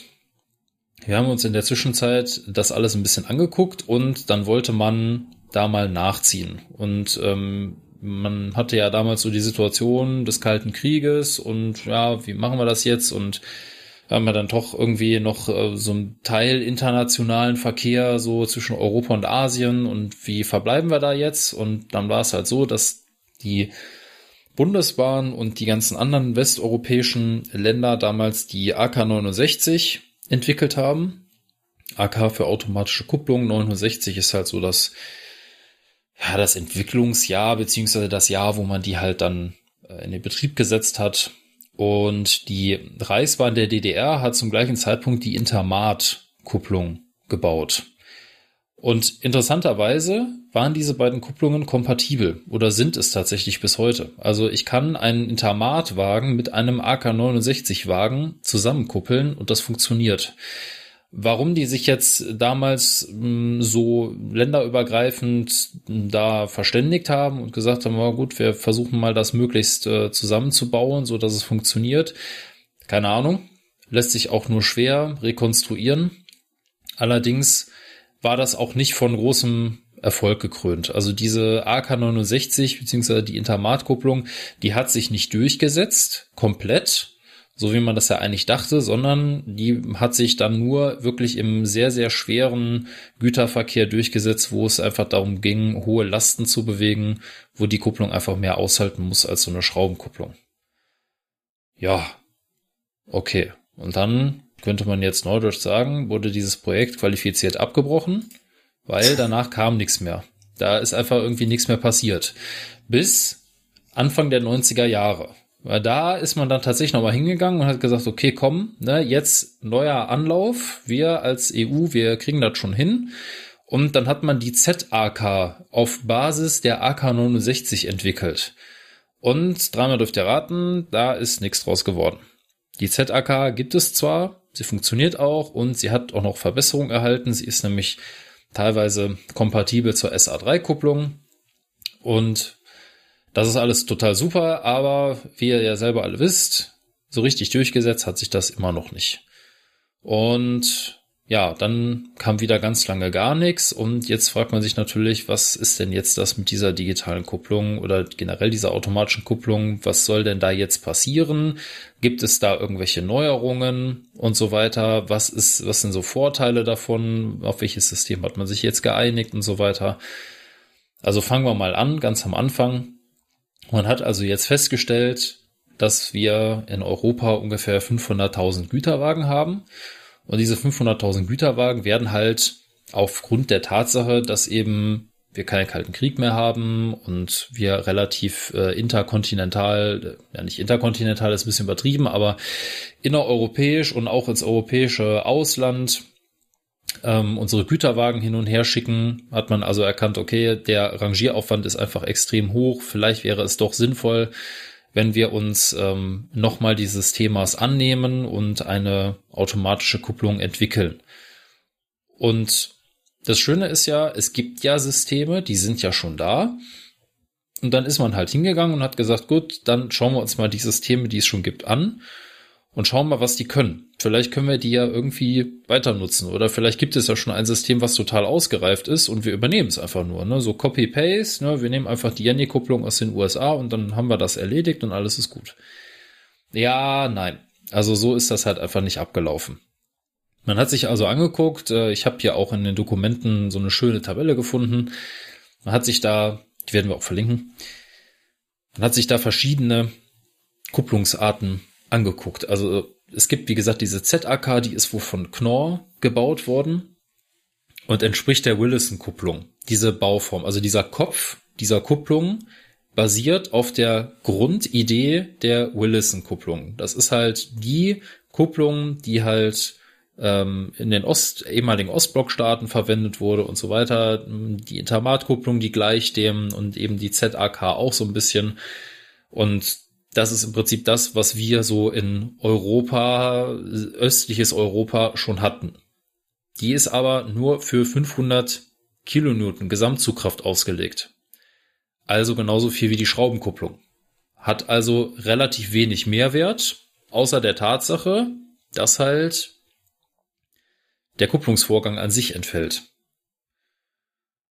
Abgesehen davon braucht man bei dieser ZAK auch noch Puffer. Das heißt also, das ist keine vollständige Mittelpufferkupplung, wie zum Beispiel die Scharfenbergkupplung. Da habe ich ja keine Puffer mehr, das ist alles in einem. Ist die ZAK nicht. Die ZAK kann nur Zugkräfte übertragen. Gut. Dann gibt's noch andere Kupplungstypen. Wie gesagt, diese AAR-Kupplung aus den USA, da gibt's verschiedene. Es gibt die für Güterwagen, die ist halt nicht Tight Lock, wie man das nennt. Das heißt also, die ist nicht so kuppelbar, beziehungsweise so gekuppelt, dass kein Spiel zwischen den beiden Kupplungsköpfen ist, sondern da ist ein Spiel vorhanden, was natürlich gerade für Reisezüge total unpraktisch ist. Deswegen gibt's halt extra von dieser Kupplung auch den Typ Lock. Der ist ja für den Personenverkehr. Und das ist von den untersuchten Kupplungen nach der SA3-Kupplung aus den äh, aus, äh, aus Russland ist das die zweitstärkste Kupplung. Die kann bis zu 1750 Kilonewton Zugkraft übertragen, was sehr, sehr viel ist. Ich wollte gerade sagen, das ist ein, das ist ein Brett. Ja, diese Kupplung ist halt in den USA Standard. Damit fahren die schon seit, haben wir ja gesehen, 100 Jahren. Es gibt verschiedene Typen davon und selbst in Großbritannien gab es eine Zeit lang oder gibt es auch immer noch Fahrzeuge, die haben auch diesen Kupplungstyp. Also man kann verschiedene Triebzüge in den, in, in den USA, wollte ich schon sagen, in Großbritannien konnte, beziehungsweise kann man immer noch mit diesem Tight, mit dieser Tight-Lock-Kupplung immer noch kuppeln. Das funktioniert. Gut. Haben wir also den amerikanischen Typ. Was ist da der Vorteil? Da können Zug- und Druckkräfte übertragen werden. Ich brauche keine Puffer mehr. Wenn das wirklich eine fest verbaute Kupplung ist, in Großbritannien ist es teilweise so, da sind das so, so Adapterkupplungen. Die sind im Zughaken schon mit befestigt. Da ist einfach der Kupplungskopf, den kann ich da runterklappen oder hochklappen und dann einfach in meiner normalen Schraubenkupplung befestigen. Und dann kann da halt ein Fahrzeug mit AAR-Kupplungen, Lock drauf kuppeln und dann funktioniert das. Da kann ich natürlich dann nur beschränkt Druckkräfte übertragen. Aber sagen wir mal, so wie in den USA auch, das ist halt die, das, das einzige Kupplungsteil an dem Wagen. Dann kann ich dazu Druckkräfte übertragen, alles super. Und wie gesagt, da können 1750 und sogar etwas mehr Kilonewton übertragen werden, was halt für sehr lange Güterzüge schon sehr praktisch ist. Andere Kupplungen, die noch untersucht wurden, waren natürlich die AK69, die Intermat-Kupplung. Da war ja schon bekannt, da hatte man ja schon Erfahrung mit, äh, wo Vor- und Nachteile sind. Das Schöne ist, gerade bei der AK69 und bei der Intermat, dort sind die ganzen Kupplungen für Luft mit drin enthalten. Das heißt also, dieser Kupplungskopf nimmt auch die Kupplung für die Luft auf. Jetzt habe ich aber gelesen, dass wohl gerade die AK-69 nicht so äh, sehr beliebt war, weil sie extrem störanfällig war, wenn diese Kupplungsköpfe verschmutzt oder nicht richtig gewartet wurden. Weil dadurch, dass sie eben nicht Tight Lock ist, sondern auch ein gewisses Spiel erlaubt, müssen die Anschlüsse für die Luft dieses Spiel zwischen den beiden Kupplungen ausgleichen. Aber wäre ja blöd, wenn die starr wären und die Kupplung geht beim Anfahren auseinander, dann habe ich da Luftverlust und ich komme nicht vom Fleck, weil die HL undicht ist. Das wäre nicht so toll. Deswegen sind diese Anschlüsse federnd gelagert, sodass sie dieses Spiel ausgleichen können. Aber genau diese Beweglichkeit an diesen Anschlüssen eben das Problem, warum da öfter mal Undichtigkeiten sind, warum diese Züge extrem viel Luft verbraucht haben und eben nicht so, nicht so einfach zu handeln waren. Gut, was hat man sich noch angeguckt? Bei vielen Triebzügen des Nahverkehrs und auch des Reisezugverkehrs, des Fernverkehrs, ist ja der Typ Scharfenberg verbreitet. Und diesen hat man sich auch angeguckt. Man hat sich angeguckt, ob nicht die Scharfenberg-Kupplung, die ja auch Tidelock ist, also ohne Spiel, die viele Dinge übertragen kann, Luft, Strom, Datenleitung, ob die nicht geeignet wäre für den Güterverkehr. Ja, ist sie. Es gibt eine Scharfenbergkupplung, den Typ 140. Der kann bis zu 1500 Kilonewton übertragen und ist für den Güterverkehr geeignet. Der Vorteil ist, auch hier brauche ich keine Puffer. Die Scharfenbergkupplung übernimmt Zug- und Druckkräfte. Sie ist starr, das heißt also, die beiden Kupplungsköpfe sind fest miteinander verbunden. Es gibt kein Spiel. Und ich kann sie so bauen, dass sie vollautomatisch wirkt. Theoretisch. Der Typ 140 ist nur eine halbautomatische Version, aber ich kann den so umbauen, dass ich ihn auch vollautomatisch regulieren kann, was natürlich bei einem Güterwagen jetzt erstmal nicht so viel Sinn ergibt, weil da sitzt ja kein Lokführer drauf, der jetzt sagt, so komm hier, ne, spreng das Ding ab, sondern da ist es ja schon so, dass wahrscheinlich im ersten Moment noch ein Personal am Zug vorbeigeht, der aber dann eben nicht mehr in den Berner Raum klettern muss und diese Kupplungen entkuppeln muss, sondern der zieht an der Seite an einem Seilzug oder an einem Griff und das nennt sich dann halbautomatisch. Also ihr seht, viele Kupplungstypen sind verfügbar, die schon da sind, die muss man nicht neu entwickeln, die gibt es einfach schon. Stellt sich natürlich die Frage, was nehmen wir denn jetzt davon? Und da hat man sich des Prinzips des Versuches bedient und hat einfach gesagt, wisst ihr was, wir probieren das einfach mal aus.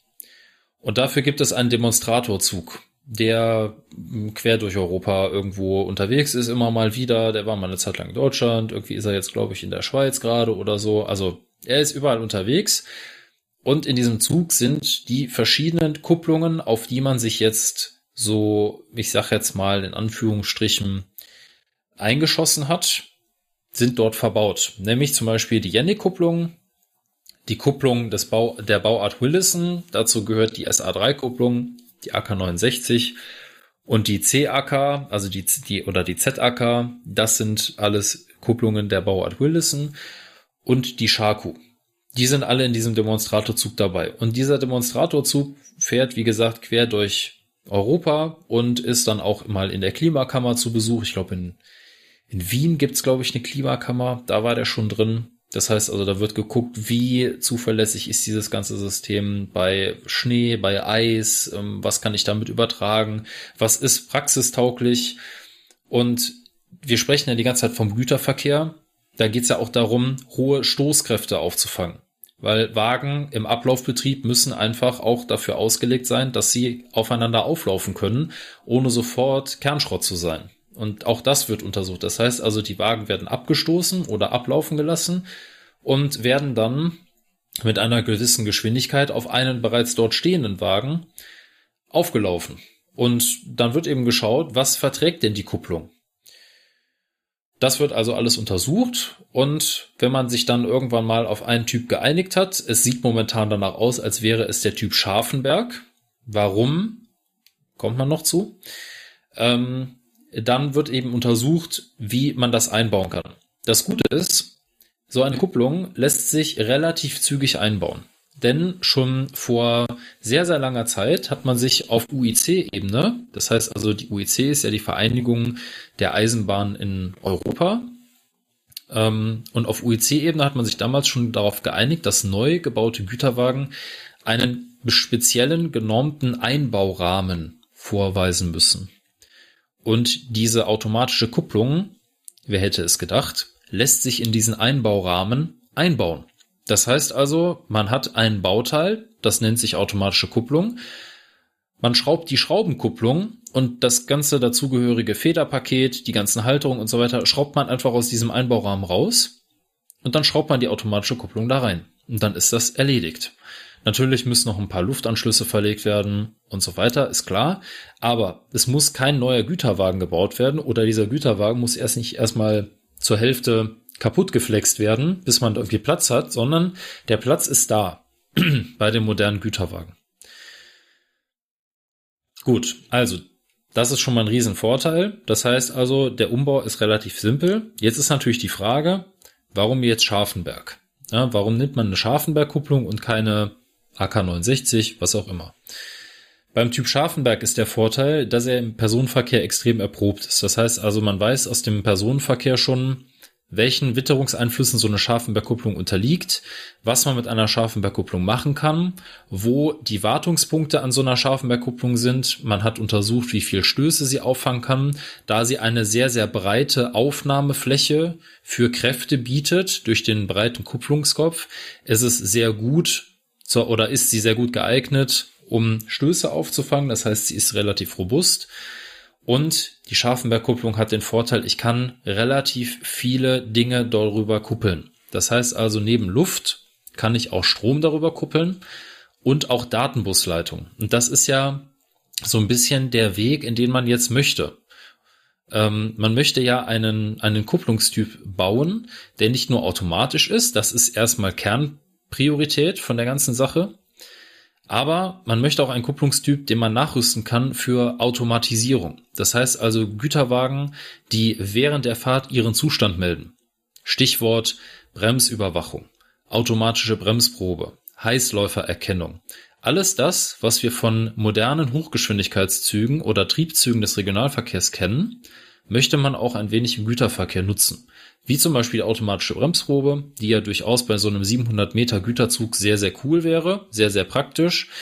Ähm, Zustandserkennung von Bauteilen und Anlagen, gerade auch Thema feste Bremse, Heißläufer, was ist mit der Ladung und so weiter. Das sind alles Dinge, die man ganz gerne mal darin haben möchte. Und deswegen nennt sich das Projekt auch DAK, also digitale automatisierte Kupplung. Und ist letztendlich die höchste Ausbaustufe. Und dafür bietet sich die Scharfenperkupplung an, weil sie eben auch dadurch, dass sie kein Spiel hat, exakte Einbauräume für solche Dinge wie diese Zusatzstecker oder ähm, E-Kontakte bietet die sich nicht verschieben. Die Luftleitungen verschieben sich nicht. Das heißt also, die Kupplung ist auf jeden Fall dicht. Und alle solche Dinge, diese ganzen Sachen haben eben dafür gesorgt, dass man sich so ein bisschen auf die Scharfenberg-Kupplung da eingeschossen hat. Das wird jetzt gerade erprobt. Mal abwarten, was da so passiert. Jetzt muss man natürlich dazu sagen, die Scharfenberg-Kupplung an sich ist auch keine neue Erfindung. Die ist von Anfang der, des 20. Jahrhunderts, 1903, hm, hat Karl Scharfenberg die erste vollautomatische Zugkupplung erfunden und auf dieser Grundlage hat sich die Scharfenberg-Kupplung entwickelt. Der Typ 10 ist der, den wir alle von Regionalverkehrszügen und von ICEs kennen. Es gibt aber auch noch tausend andere Typen, die wir euch gerne auch in der Videobeschreibung verlinken. Ich habe, wie gesagt, dieses Dokument extra rausgesucht, um mal zu gucken, was so alles möglich ist. Es ist einiges möglich mit der Scharfenberg-Kupplung und sie hält auch unheimlich viel aus. Ich hätte es gar nicht erwartet. Jedenfalls bietete sie sich halt gut an. Tja, was bleibt mir zum Abschluss zu sagen? Ich bin tatsächlich sehr gespannt, was dieses Projekt so bringt. Ähm, vor allen Dingen vor dem Hintergrund, dass man ja, dass das nicht der erste Versuch ist, sondern der dritte mittlerweile. Mindestens mal der dritte. Und da ist natürlich dann wirklich die Frage, okay, ähm, schaffen wir es jetzt wirklich, uns unter den europäischen Eisenbahnen insofern zu einigen, dass man ein einheitliches Kupplungssystem durchsetzen kann? Tatsächlich gibt es auf EU-Ebene ähm, eine Arbeitsgruppe, die sich darum kümmert, ähm, die sich auch um sowas natürlich wie Finanzen kümmert. Wie teuer ist so ein Umbau? Ähm, was muss der Güterwagen mitbringen? Da sprechen wir wieder von diesem UIC-Einbaurahmen. Wie viele Güterwagen haben wir überhaupt? Das war in dem Vortrag auch sehr lustig. Man weiß nämlich gar nicht so hundertprozentig genau, wie viele Güterwagen es gibt. Stichwort DB Cargo sucht voll den Güterwagen. Wenn Sie ihn gesehen haben, melden Sie sich bitte. Das ist wohl gar nicht so abwegig. Also tatsächlich wissen die ganzen äh, Eisenbahnen gar nicht genau, wie viele Güterwagen sie eigentlich besitzen. Und man spricht ungefähr so von 500 bis 600.000 Güterwagen in Europa, was natürlich schon eine Menge ist. Und man muss natürlich überlegen, auch jeder Güterwagen kriegt ja zwei von diesen Kupplungen. Was kostet der ganze Spaß? Ähm, was ich aus dem Vortrag so rausgehört habe, waren in etwa so um die 15 ähm, bis 17.000 Euro pro Güterwagen kostet so ein Umbau. Das ist natürlich echt viel. Und da ist natürlich die Frage, wer übernimmt das alles, wer, wer finanziert das? Nicht jeder europäischen Eisenbahn geht's ja so gut, dass sie sich das Geld mal eben aus dem Ärmel schütteln kann. Also muss da irgendwer in Vorleistung treten, beziehungsweise irgendwer muss das Ganze finanzieren und das soll wohl tatsächlich auch auf EU-Ebene passieren, weil du kannst so ein System nur dann sinnvoll umstellen, wenn das auch zu einem gewissen Zeitpunkt passiert und nicht erst, wir machen das heute und die DB macht das irgendwann in 100 Jahren oder weiß ich nicht, die, die österreichischen Bundesbahnen machen das vielleicht in 20 Jahren oder so, äh, weil sie jetzt gerade noch keine Zeit haben. Das ergibt ja keinen Sinn. Und gerade auch die Interoperabilität muss ja gewährleistet sein. Das heißt also, wenn es schon solche Wagen mit automatischer Kupplung gibt, muss ja auch gewährleistet sein, dass diese Wagen in Zügen mitlaufen können, die noch keine automatische Kupplung haben. Beziehungsweise andersrum. Züge, die rein aus automatischer Kupplung bestehen und dann kommt auf einmal ein Wagen mit Schraubenkupplung um die Ecke, da muss natürlich auch irgendwie gewährleistet sein, dass der transportiert werden kann. Das ist eine der größten Hürden, weil es eben schwierig ist, einen Tag X zu benennen, zu dem alle Wagen umgerüstet sind. Weil so eine Umrüstung von 500.000 Güterwagen ist ja nicht innerhalb von einem Tag erledigt, das wäre super, sondern das zieht sich über eine ganze, ganze lange Zeit. Das heißt, man wird sich erstmal darauf konzentrieren, solche Züge umzubauen, die im Ganzzugverkehr betrieben werden. Das heißt also Wagen, die immer in ihrer Konstellation von A nach B verkehren, wie zum Beispiel Erzzüge oder auch Züge, die chemische Produkte oder Erdöl transportieren, KLV-Züge des kombinierten Ladungsverkehrs, das sind Züge, die prädestiniert dafür sind für diesen Umbau, weil sie immer zusammen verkehren. Dort findet kein Mischbetrieb statt. Stellt sich die Frage, wie schafft man das im Mischbetrieb, gerade bei den Güterwagen, die nun mal über den Ablaufberg fahren, die im Einzelwagengeschäft unterwegs sind, eine automatische Kupplung zu etablieren? Ich stelle mir so Adapterwagen vor. Genau, das ist, das ist ein, eine Sache, die bedacht wurde, beziehungsweise wo man sagte, das können wir machen, das wäre machbar. Ähm, nur ist halt schwierig, diese Spezialwagen vorzuhalten. Sagen wir mal, du hast 200 von diesen Spezialwagen, wenn die sich jetzt alle gerade im nördlichen Bereich der Bundesrepublik konzentrieren und in äh, München wird aber so ein Spezialwagen gebraucht, dann ist wieder die Frage, wie sinnvoll ist der Einsatz dieser Spezialwagen? Mhm.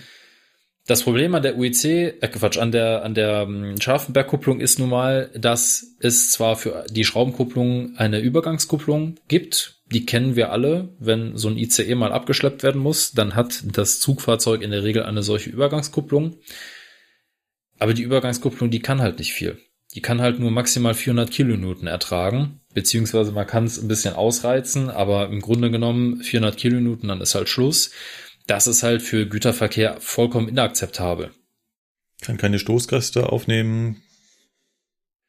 Ja, kann sie schon. Muss sie ja auch, weil so ein ICE keine Puffer hat. Aber sie kann keine Stöße im Ablaufbetrieb aushalten. Also sie kann natürlich schon Zug- und Stoßkräfte übertragen, aber natürlich nicht von einem Güterzug, der 700 Meter lang ist. Wenn da die Wagen auf die Lok auflaufen, das wäre zum Beispiel relativ schlecht. Stichwort Lok. Was macht man mit den Triebfahrzeugen? Die müssen ja auch bis zu einem gewissen Tag umgerüstet sein und in der Zwischenzeit aber mit beidem klarkommen. Da hat die SBB tatsächlich eine relativ interessante ähm, Lokomotive gebastelt, wo man diesen Kopf der Scharfenbergkupplung hoch und runter klappen kann. Wird dieser nicht gebraucht, wird er wie die RK 900, die Rangierkupplung von der V60 oder von der V90 einfach hochgeklappt. Dann ist er aus dem Weg. Und hat man jetzt so einen Zug, der schon eine automatische Kupplung hat, wird das Ding runtergeklappt. Und dann kann das Fahrzeug damit verkehren. Ist natürlich entsprechend teuer. Und da stellt sich dann wieder die Frage, lohnt sich das? Ähm, bei wie vielen Lokomotiven macht das Sinn? Macht das Sinn, alle unsere Triebfahrzeuge darauf auszurüsten? Sicherlich nicht. Und welche rüstet man jetzt aus und so?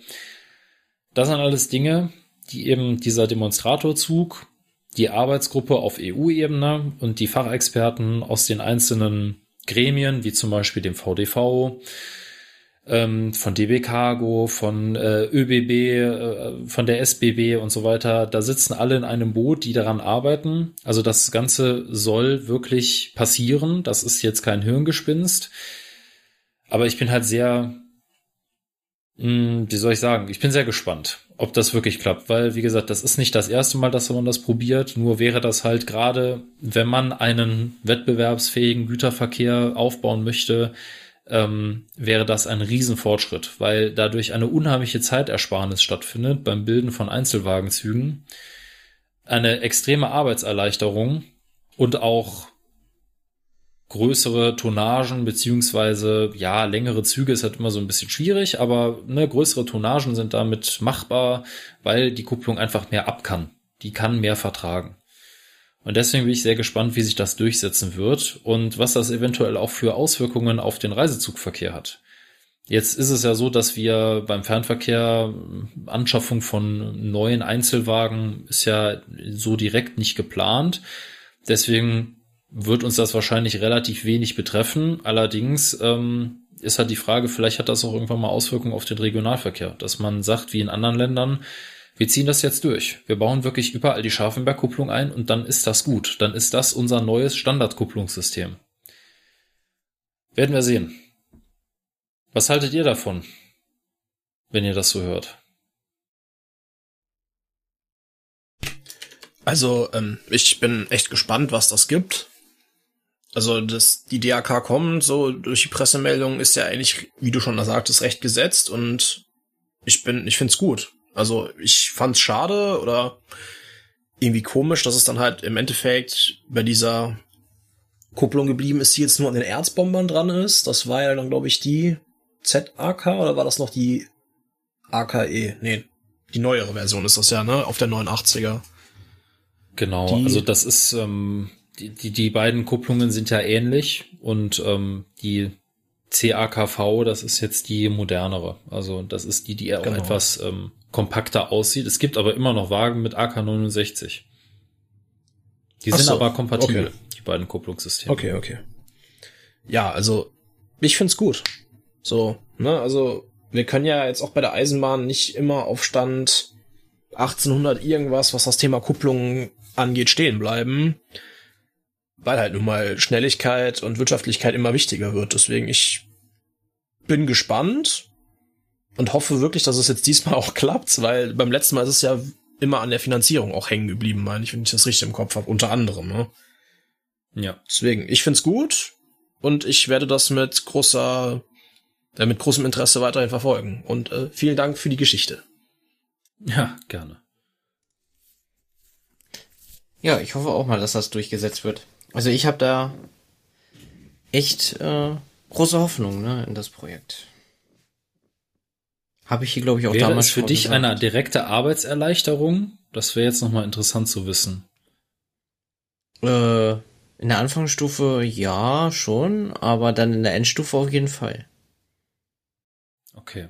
Also ich denke mir gerade sowas wie automatische Bremsproben oder auch einfach, dass du den Wagenzug, so wie du es von der S-Bahn kennst, sehen kannst. Was ist, wie ist der Bremszustand? Wie ist der Zustand von meinen Achsen und, und so weiter? Das ist, denke ich mal, auch etwas, was wir beim Fernverkehr schon lange kennen von den Triebzügen und wie gesagt, bei Regio ja auch, was der Güterverkehr halt gar nicht kennt. Ja, also wenn hinten am 32. Wagen irgendwie die Bremse fest ist, das kriegst du ja vorne fast gar nicht mit.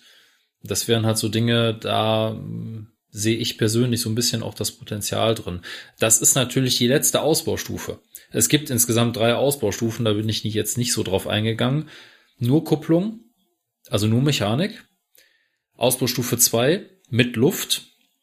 Ausbaustufe 3 digital. Und das ist so ein bisschen, ja, also Ausbaustufe 2 ist schon das, was man sich so mindestens mal wünscht, weil ansonsten wäre das ja lächerlich. Aber ähm, ja, Stufe 3 wäre cool.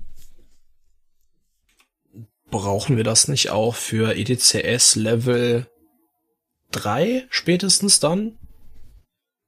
Also Level 3 beinhaltet ja eine Vollständigkeitsmeldung, ne? Genau. Also diese, ähm, diese ständige Überprüfung der Integrität des Zuges kann nur stattfinden, wenn irgendwie gewährleistet ist, dass das führende Fahrzeug erkennen kann, ob das letzte Fahrzeug noch mit am Zug ist.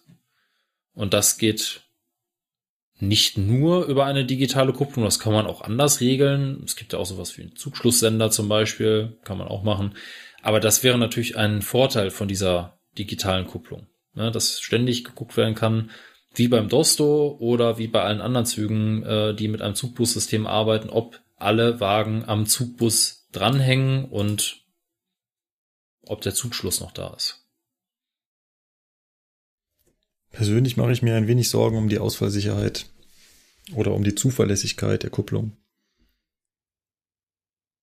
Eine Schraubenkupplung funktioniert immer und wenn sie nicht funktioniert, dann hat sie noch ihr eigenes Backup, weil die Schraubenkupplung ja quasi zweimal immer da ist. Mhm. kann mir vorstellen, dass die Shaku deutlich anfälliger ist, was Störung angeht, vor allem durch Verunreinigungen.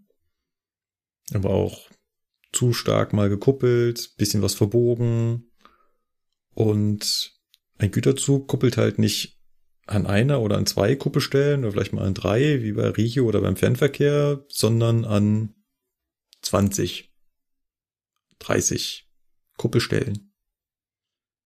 Und das muss halt, die müssen halt alle funktionieren. Das heißt, die kuppeln in Größenordnungen mehr, als wir die Charco bisher anwenden. Und dann muss die halt weiterhin so zuverlässig laufen, wie bisher eine Schraubenkupplung läuft. Mhm. Wenn ich mir vorstelle, dass wir beim Zug zusammenstellen nur eine dieser Kupplungen hakt, hm, habe ich ja nichts gewonnen. Absolut. Also da habe ich leider auch nicht viel rausfinden können zu diesem Thema. Hm, welche Erfahrung hat man da gemacht? Ähm, wie untersucht man das? Wie will man das in den Griff bekommen? Sie sagen nur, dass die Kuppelgeschwindigkeit der Shaku zwischen, ja, 0,5 bis 8 kmh liegt, tatsächlich. Also es ist ein sehr merkwürdiger Wert. Ähm, das heißt also, ich kann mit bis zu 8 kmh kuppeln, ohne dass da was passiert. Das sagen sie über die Shaku generell aus. Das ist sehr, sehr viel. Also so richtig, ich weiß nicht, auf welcher Grundlage sie diese Zahlen oder diese Werte hernehmen. Aber wenn ich dran denke, dass unsere ICEs bei über 2 kmh sagen, so, jetzt ist hier Schluss, ähm, da denke ich mir bei 8 kmh, okay, es muss ein anderer Typ Kupplung oder ein verstärkter Typ Shaku sein im Vergleich zu unseren ICEs. Was ja Sinn ergeben würde, weil wir nun mal Güterzüge transportieren oder Güterzüge fahren wollen, wo die Wagenzuggewichte extrem viel höher sind. Ja. Da sind 8 kmh halt schon echt viel. Ja, ähm, ein guter Punkt, die Kuppelgeschwindigkeiten und wie empfindlich reagieren die da drauf. Und dann hatte ich noch eine andere Frage, vielleicht kann mir der Sebastian da auch gerade mal helfen. Wenn ein Güterzug neu zusammengestellt wird, dann muss ich an dem ja nicht nur eine Bremsprobe machen, sondern ich muss doch auch eine Wagenprüfung machen. Ist das richtig? Äh, ja, das ist korrekt. Das heißt, ich komme ja nicht dran vorbei, sowieso, um den Zug zu laufen. Nee, das nicht. Das heißt, das Einzige, was wegfällt, ist, dass ich jetzt die Bremsen dann kontrollieren müsste, wenn ich schaffe, da so eine ähm, automatische Bremsprobe einzubauen. Hm. Was ja trotzdem eine Erleichterung ist. Was trotzdem eine Erleichterung ist, ja. Aber gut, äh, ich denke mal, es geht nicht darum, primär äh, von heute auf morgen ähm, alle Arbeitsschritte zu ersetzen. Das ist nicht das Ziel, und deswegen ist es auch relativ egal, wie der Zug dann noch ringsrum behandelt werden ja. muss. Ähm, es geht ja primär darum, dass zum Beispiel keiner mehr kuppeln muss. Ja. Keiner ich, muss mehr in den Berner Raum steigen und äh, es muss keiner mehr mit dem Klanghammer am Zug entlang gehen und sowas. Ja. Du ne? musst da, du musst da so eine Zukunftsvision haben. Du darfst jetzt nicht Vor- und Nachteile versuchen aufzurechnen, weil dann kommst du ganz schnell, nee. glaube ich, dabei raus, dass die Schraubenkupplung im Endeffekt doch gar nicht so schlecht ist. Ja, und vor allen Dingen die Sache ist, es ist ein unheimlicher Investitionsaufwand. Wenn mhm. du jetzt anfangen mhm. würdest zu rechnen, okay, wann würde sich das amortisieren und so weiter, ja, vergiss es. Ja, ja. es muss halt genau, irgendwer genau, das, mal da das Zepter vor. in die Hand nehmen. Ja. ja, es muss halt jemand das Zepter in die Hand nehmen und sagen, so Leute, wir müssen das jetzt einfach mal machen, weil uns das für die Zukunft, für die Verkehre, die in der Zukunft stattfinden werden, extrem nützlich ist. Ja. Ähm, und das Prinzip der Schraubenkupplung einfach, das ist halt alt, ja. Wenn damals jemand gesagt hätte, ja, warum, die Dampflok funktioniert doch, warum sollen wir denn jetzt was Neues bauen? Äh, Kohle gibt's genug in der Erde und ansonsten verfeuern wir halt unsere Wälder. Da hätte auch keiner gesagt, so, ja, pff, nö, also wir wollen jetzt gerne eine neue Lok haben, weil die irgendwie, die kostet zwar unheimlich viel mehr und Elektrifizierung kostet super viel mehr, aber ja, nee, das ne, lassen wir jetzt, weil das lohnt sich nicht. Ja klar lohnt sich das nicht im ersten Moment. Deswegen gehe ich auch mal davon aus, dass die so weit vorausdenken, dass sie diese ganzen Dinge halt mit berücksichtigen. Deswegen eben auch diese drei Stufen der Entwicklung, dass man eben, wenn es dann mal gebraucht wird, für zum Beispiel ETCS oder was auch immer, dass man dann diese Kupplung, die man dann schon hat, nachrüsten kann mit digitalem Equipment. Ja. Weil ansonsten kommst du, glaube ich, nicht, nicht weiter. Das ist halt, solche Entwicklungen kosten unheimlich viel Geld, aber wenn es keiner anpackt, ja, dann wird es nicht dann, passieren, ne? So nach dem Motto. Genau. Und zur Wagenprüfung kann ich auch noch anmerken, wir haben bekommen jetzt an den Ablaufbergen, an den ganzen Rangierbahnhöfen, ähm, ich sage nicht, dass jetzt Kameratürme oder solche Überbauungen halt, wo hunderte Kameras und Sensoren dran sind, um die Waggons auf Schäden zu überprüfen. Und rein theoretisch könnte man es so machen, dass wenn die Züge von der Zugbildungsgruppe dann zur Ausfahrgruppe rüberrangiert werden, dann baut man da halt auch so einen Kameraturm hin und während der Zug dann da durchgezogen wird, prüft halt die Kamera auf Lichtraumprofil, auf geschlossene Seitenwände, obwohl man das rein theoretisch ja auch wieder in den Datenbus mit einfügen kann für die automatische Kupplung, dass der Wagen meldet, ich habe eine offene Tür. Was im Prinzip ja, bei Ja. Regionalverkehr Türverriegelungssystem ist, so sage ich jetzt mal, ne? Dass man das dann auch auf den Güterverkehr ummünzt. Also da gibt's ja dann Ausbaumöglichkeiten ohne Ende, dass du das Personal dann auch einsparen kannst. Ja, was ich mir da dann aber wieder denke, ist, ne, mit Sensoren, ja, das ist schön, aber es gibt ja auch diesen schönen Spruch, don't over-engineer it. Und ich meine, jetzt gerade so Güterwagen werden ja jetzt auch nicht immer mit Samthandschuhen angepackt. Und ich weiß dann halt nicht, ob das dann so zielführend ist, wenn dann der Sensor, weil die Tür einen Millimeter nicht in Endlage kommt, sagt, nö, aber die Tür eigentlich mechanisch halt durch die Konstruktion verriegelt ist. Also da ist dann wieder so der Punkt, ne, macht man sich damit mehr Probleme, als man behebt, wenn man da so jede Menge Sensoren einbaut oder weiß ich nicht. Also klar, man kann immer alles elektronisch und über 100 Sensoren überwachen und überprüfen lassen. Aber äh, ich finde, da muss man sich dann auch manchmal wirklich die Frage stellen, ist das dann nicht vielleicht ein bisschen zu viel des Guten irgendwann? Deswegen, also ich denke mal, man wird sehen, was man so alles machen kann. Sowas wie zum Beispiel der Wagen äh, meldet sein Gewicht automatisch bei der Beladung. Das geht ja auch alles. Also automatische Gewichtsannahme ähm, und so weiter, das ist alles möglich. Wie sie es dann am Ende des Tages machen wollen, wird man ja dann sehen. Aber ich bin halt mal gespannt, ob das überhaupt jetzt sich durchsetzt, weil wirklich, wenn man das jetzt anpackt, dann sollte das doch irgendwie klappen, weil sonst wäre halt irgendwie doof. Sonst hat man wieder viel Geld in die Hand genommen und es kommt nichts bei raus. Deswegen mal schauen, ich bin da sehr gespannt. Ich denke halt mal, wie du schon sagst, wenn man es jetzt nicht anpackt und der Versuch jetzt in die Hose geht, dann wird es keinen neuen geben oder so. Ja, Könnte ich mir halt vorstellen, dass man dann sagt, gut, wir haben es jetzt noch mal probiert, das irgendwie einheitlich in Europa auf die Reihe zu bekommen. Hat wieder nicht funktioniert, dann lassen wir das jetzt alles einfach, wie es ist. Und das fände ich wirklich, wirklich schade. Ja. Und das wäre halt, das wäre dumm. Ja. Gut, soweit zu meiner Geschichte. Ähm, Ich hoffe, es war ein bisschen was Interessantes dabei. Wie gesagt, ich habe mich jetzt nebenbei so ein bisschen mit dem Thema befasst, weil ich selber interessant finde, wie das so weitergeht. Mal schauen. Also ich halte da ein bisschen die Augen offen. Wenn ich da irgendwas Interessantes erfahre, dann teile ich euch das gerne mit. Und ansonsten war es das von meiner Seite erstmal.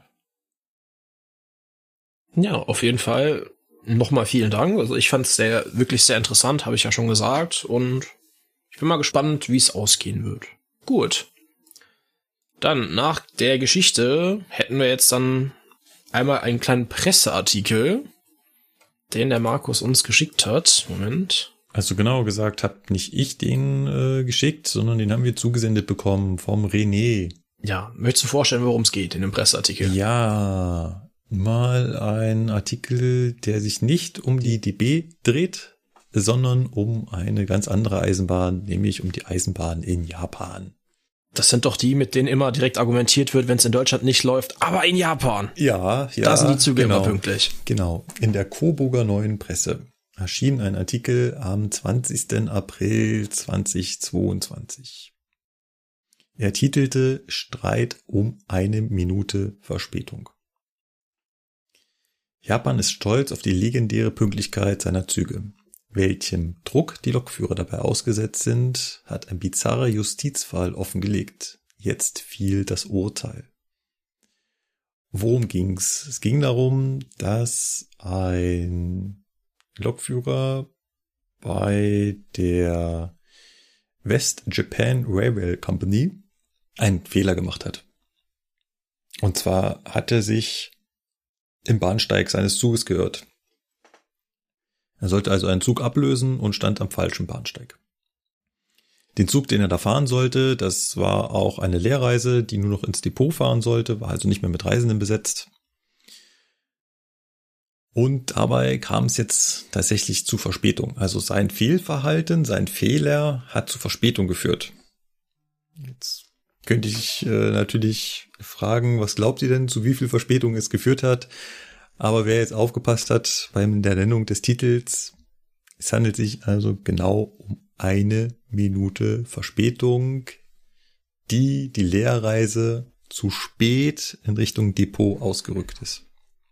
Ich würde mal sagen, das ist etwas, was bei der Eisenbahn bei uns, ähm,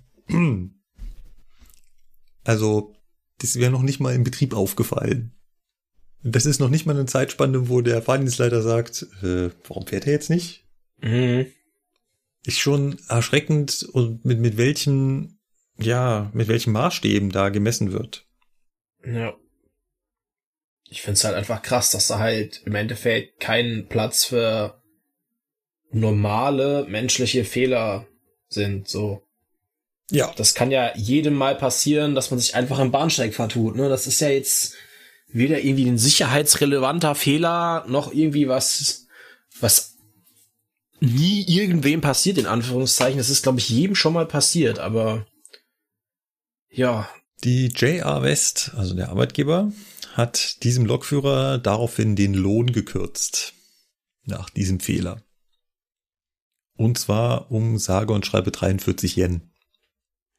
Ich habe mir irgendwann mal gemerkt, Yen in Euro ist so ungefähr Größenordnung 100. Wer es genau wissen will, 43 Yen sind 32 Cent. Okay. Mit der Begründung, der Lokführer habe während der Verwechslung nicht gearbeitet und nach dem Prinzip keine Arbeit, kein Lohn, wurde ihm also für diese Zeit kein Lohn gezahlt, was eine Kürzung um 43 Yen ausmacht. Alles klar. Der Mann hat dann seinen Arbeitgeber verklagt und forderte neben einem Schadensersatz auch die 43 Yen zurück. Ja, okay. Finde ich dann legitim dazu sagen, ja, Freunde, äh, her mit den Kohlen. Ja, also der, der Fall ist natürlich an sich auch kurios. Also warum man jetzt wegen 43 Yen oder umgerechnet äh, 32 Euro Cent äh, vor ein Gericht ziehen muss, weiß ich nicht. Aber ich glaube, dem, dem, dem Arbeitnehmer ging es auch so ein bisschen um den äh, seelischen Schaden, den er da äh, davongetragen hat. Ja. Das kann ich mir schon gut vorstellen, ja. Also wenn man das bei uns durch ein einführen würde, ich weiß nicht, ob das gut geht. Ja, Ja, ob das gut geht, ist jetzt vielleicht die falsche, der falsche Ausdruck, ob das was bringen würde, weil viel ist ja jetzt nicht irgendwie auf Fehler des Personals zurückzuführen, sondern auf irgendwelche systemischen Zwänge oder Unwägbarkeiten, ne? Wie halt, ja, eine Baustelle macht halt Verspätungen, so, ne? Weiß ich nicht, ob man dann da irgendwie sagen kann, ja, der im Speziellen hat das jetzt verbockt und deswegen ziehen wir dem jetzt irgendwie fünf Euro ab, so. Weißt du, wie ich meine? Ja, ja. Ist halt auch bei, bei Verspätungsursachen auch immer schwer, auf einen konkreten Fehler äh, zurückzuführen. Es ist halt immer Ja. ganz oft eine Verkettung und so weiter. Und dann ist es halt auch eine fragliche äh, Fehlerpolitik, wenn man kleinste Fehler gleich hart bestraft. Ich weiß nicht, ob das Ja. eine angenehme Atmosphäre ist. Aber da sind halt kulturelle Unterschiede noch zur, äh, zur Klärung, wie das Ganze jetzt ausgegangen ist. Ähm, also das Gericht gab dem Kläger Recht. Die West Japan Rail Company wurde also verurteilt, dieses Geld wieder zurückzuzahlen. Sie mussten jetzt also 43 Yen plus 13 Yen Überstunden dem Kläger äh, überweisen leider ehrlich gesagt nicht dem Kläger selbst, sondern nur noch seinen Nachkommen, weil der Kläger mittlerweile verstorben ist. Also das Oh. Urteil wurde postmortem gefällt. Aber ich fand es ganz interessant, unabhängig jetzt von diesem Gerichtsverfahren, einfach wie dort bei der Eisenbahn halt mit Fehlern und mit diesen Verspätungen umgegangen wird. Ich glaube nicht, dass das der Grund ist, warum die japanische Eisenbahn so pünktlich ist, wie sie ist. Ah, vielleicht ein Teil davon. Das kann ich mir schon vorstellen, dass das äh, schon auf jeden Fall positiv dazu beiträgt, ja. Wir müssen irgendwann mal schaffen, einen äh, deutschsprachigen japanischen Lokführer hier in den Podcast zu kriegen. Herausforderung angenommen. Also ich glaube, wenn wir das geschafft haben, dann hören wir auf. Das ist so der Höhepunkt. Danach kann nichts mehr kommen. Was machen wir jetzt, wenn sich übernächste Woche einer meldet und sagt, hier, Und plötzlich mehr, viel mehr Freizeit haben. okay. Gut. Machen wir da Ja. einen Haken dran. Das war's mit der Presseecke, wollte ich auch gerade sagen. Äh, weil mehr Freizeit haben, wir wollen ja auch irgendwann fertig werden, dann würde ich doch mal sagen, gehen wir mal ans Feedback, sofern da keine Einwände bestehen. Nö. Gut, der Michael hat uns geschrieben und zwar zur Folge 54. Ah, Die hieß Glück im Unglück im Glück. Ich glaube, da hatte Markus seinen Rucksack verloren. Das war der Grund für diesen Titel. Richtig. Und da ging, und er bezieht sich, da ging es dann auch um diese Zuglaufregelung und die Konfliktregelungen, die es da im Ebola gibt. Ähm, und er erstaunt sich, dass ein EVU für die Funktion Konfliktlenkung bezahlen muss. Ne, dass man sich an der Entwicklung der Schnittstelle beteiligen muss, macht ja irgendwo Sinn, sagt er. Aber die Konfliktlenkung selbst macht ja nur dann Sinn, wenn möglichst viele Teilnehmer damit ausgerüstet sind, weil zu einem Konflikt gehören ja immer zwei Züge und damit auch zwei verschiedene Teilbeteiligte. Ja, das stimmt so konkret. Ich weiß gar nicht, ob ZLR, doch, das war bestellt, das war kostenpflichtig, ne? Das musste man, glaube ich, dazu buchen. kostenpflichtig. Da hat der Martin auch noch drauf geantwortet und hat nochmal die Preise rausgesucht. Tatsächlich kostet das 0,00394 Euro pro Trassenkilometer. Man könnte auch sagen, es ist verschwindend gering. Richtig. Könnte man also irgendwann vielleicht auch mal, wenn das endlich quasi sich selbst finanziert hat, einfach zum Standard machen. Wäre ja ganz schön. Ja. Weil der Punkt, den Michael beschreibt, ne, das macht nur dann Sinn, wenn möglichst viele dran teilnehmen, das ist schon definitiv richtig. Genau. Und dann hat er noch auf, als zweiten Punkt auf das Thema SIFAS geantwortet. Da hatten wir es ja, glaube ich, drüber, über das äh, Bedienkonzept auch bei dem Schweizer Triebwagen, den du da fahren darfst, dass sich die SIFA durch gewisse Schalthandlungen jedes Mal wieder zurücksetzt. Ne? Und er sagt halt, in der Schweiz gibt es das so auch, wie wir es ja sagten, und es macht es sehr angenehm, da viel weniger an der SIFA herumpedalt werden muss. Ja. Ja. Genau. Der Gerrit hat uns geschrieben, und zwar eine Spitzfindigkeit zum hannoverschen Hauptbahnhof, also im Prinzip hier sozusagen meinem ha Heimathauptbahnhof, könnte man jetzt mal sagen. Ähm, und zwar meint er, dass er aus den Dokumenten zum Umbau, zum Umbau aus 57 Brücken besteht und ähm, derzeit ist der Hauptbahnhof in Hannover auf Brücken gebaut, weil wer den kennt, ähm, er hat unten drunter, ähm, wie nennt man das, eine Passarelle oder so, ähm, wo halt links und rechts ähm, Läden sind und so weiter und so fort. Und auf den Läden ist im Prinzip äh, ja Brücken, wo die Bahnsteige drauf sind mit den Bahnsteiggleisen. Also im Prinzip jede, jede zwei Bahnhofsgleise besteht aus einer Brücke. Also es ist halt ein Gleis, Bahnsteig, Gleis und das ist dann ein Brückenelement. Und das besteht halt aus vielen. Dann hast du natürlich noch einzelne Brückenelemente, weil da ist ja noch der Versorgungstunnel, den kennen jetzt die normalen, äh, normalen Fahrgäste jetzt nicht, weil da gehen halt nur betriebliche Personal, das sind ja dann auch nochmal einzelne Brücken und so. Und ähm, er hat jetzt halt hier geschrieben mit dem Verschleiß und so weiter und so fort. Also man hat sich jetzt halt damit befasst vor, weiß ich nicht wie vielen Jahren. Also es geht jetzt schon relativ lange hier bei uns in Hannover. Hat man mal Verkleidungen abgenommen und so innen drin. Also man konnte dann die Brückenbauteile und so auch selber sehen als normaler Fahrgast und hat halt geprüft, wie die ähm, ja, wie die Verhältnisse der Brücken halt aktuell sind und man hat halt festgestellt, durchgegammelt. Also, die sind halt IA oder am Lebensende und die müssen jetzt halt erneuert werden. Und äh, man wollte eigentlich schon im Jahre 2020 damit jetzt großflächig anfangen. Man hat dann noch äh, Studien hinzugefügt, ob man nicht noch Bahnsteiggleise 15 und 16 hinzufügt. Man hatte damals beim Bau des Parkhauses, was hinter dem Hannover Hauptbahnhof ist, auch schon Platz für die Bahnsteiggleise gelassen. Und man ähm, ist zum Entschluss gekommen, dass der Bahnhof in Hannover jetzt schon an der Belastungsgrenze ist. Sprich, wir kriegen auch die Bahnsteige 15 und 16. Und äh, jetzt muss man ja die ganzen Brücken alle erneuern und sanieren. Ne? Und das heißt natürlich, man muss die Gleise sperren, äh, damit man die Brücke rausnehmen kann. Das heißt, es fehlen immer zwei Gleise. Also man hatte die Auswahl zwischen einem Umbau von ähm, zweieinhalb Jahren oder 13 Jahren war jetzt so die Prognose. So, man hat sich für 13 Jahre entschieden. Jetzt kommt auch warum, weil die zweieinhalb Jahre bezog sich darauf, Hannover Hauptbahnhof wird komplett gesperrt und gibt es halt dann für zweieinhalb Jahre nicht mehr auf dem deutschen Streckennetz.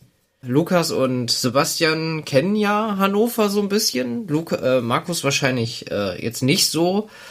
Und ähm, Hannover ist halt ein Knotenbahnhof, der irgendwie fast Einfluss auf ganz Deutschland nimmt. Ist das so richtig? Ja, ne? Ja, es ist halt schon so ein, es ist halt ein Hauptumsteigebahnhof zwischen West, Ost und Nord, Süd, ne? Also da ist schon gut Betrieb. Da fährt fast alles durch. Und ja. äh, zweieinhalb Jahre Komplettsperrung für Hannover wäre, glaube ich, nicht so pralle, würde ich sagen. Weiß ich nicht. Und man hat ja, sich deswegen das, jetzt. Das ist so ein bisschen das, das gleiche wie hier, ne, Basti, zehn Brücken in zehn Jahren, ne, in Köln. Ja. Ähm, wenn man von Osten im Zulauf ist auf Köln oder auch von Norden, dann, ähm, also rechtsrheinisch und dann rüberfährt, da gibt's in Köln Messe Deutz halt unheimlich viele Brücken, die halt jetzt ersetzt werden und das in, hier zehn Brücken in zehn Jahren zieht sich halt. Weil klar, du kannst auch einfach für, ne, wie du jetzt auch sagst, Sebastian, ne, für zwei Jahre irgendwie alles dicht machen und alle Brücken neu machen. Ja, ist halt nicht machbar. Genau. Und deswegen haben wir jetzt ab jetzt im Prinzip, es geht jetzt los, äh, Großbaustelle für 13 Jahre hier in Hannover. Jetzt wechselt natürlich der S-Bahn-Betreiber und der kann jetzt natürlich schon über sehr viele Ausfälle beklagen und so ein Kram es wird auf jeden Fall eine sehr spannende Zeit, könnte, also würde ich jetzt mal so behaupten. Das klingt danach, ja. Es war jetzt schon ein S-Bahnsteig äh, gesperrt gewesen, haben sie Gleis getauscht irgendwie.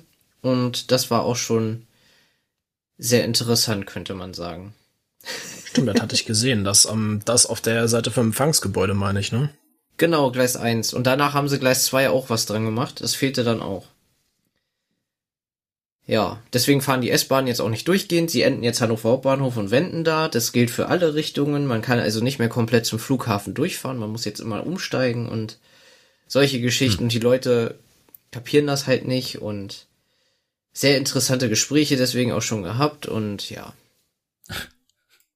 Äh, das Lustige ist ja, die Kunden auf Facebook, es gibt so Facebook-Gruppen von der S-Bahn hier, wo halt die Kunden auch so Verspätungen haben, so reinschreiben und da haben sie halt so gemeckert, ist ja typisch, dass die Bahn das jetzt macht, damit der neue Betreiber gleich einen schlechten Eindruck machen kann und bla bla bla und solche Geschichten und das finde ich immer sehr amüsant. siehst du mal.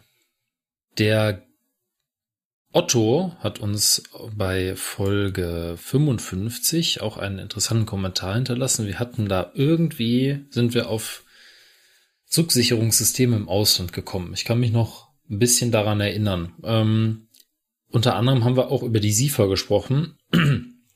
Und ich glaube, das ging so ein bisschen im, auch im Zusammenhang mit ähm, dem, was Markus erzählt hatte, bei dem ETR mit der SIFA dass es da irgendwie ne, auch der die SIFA auf Eingaben reagiert, Bedienung von verschiedenen Bedienelementen und so weiter.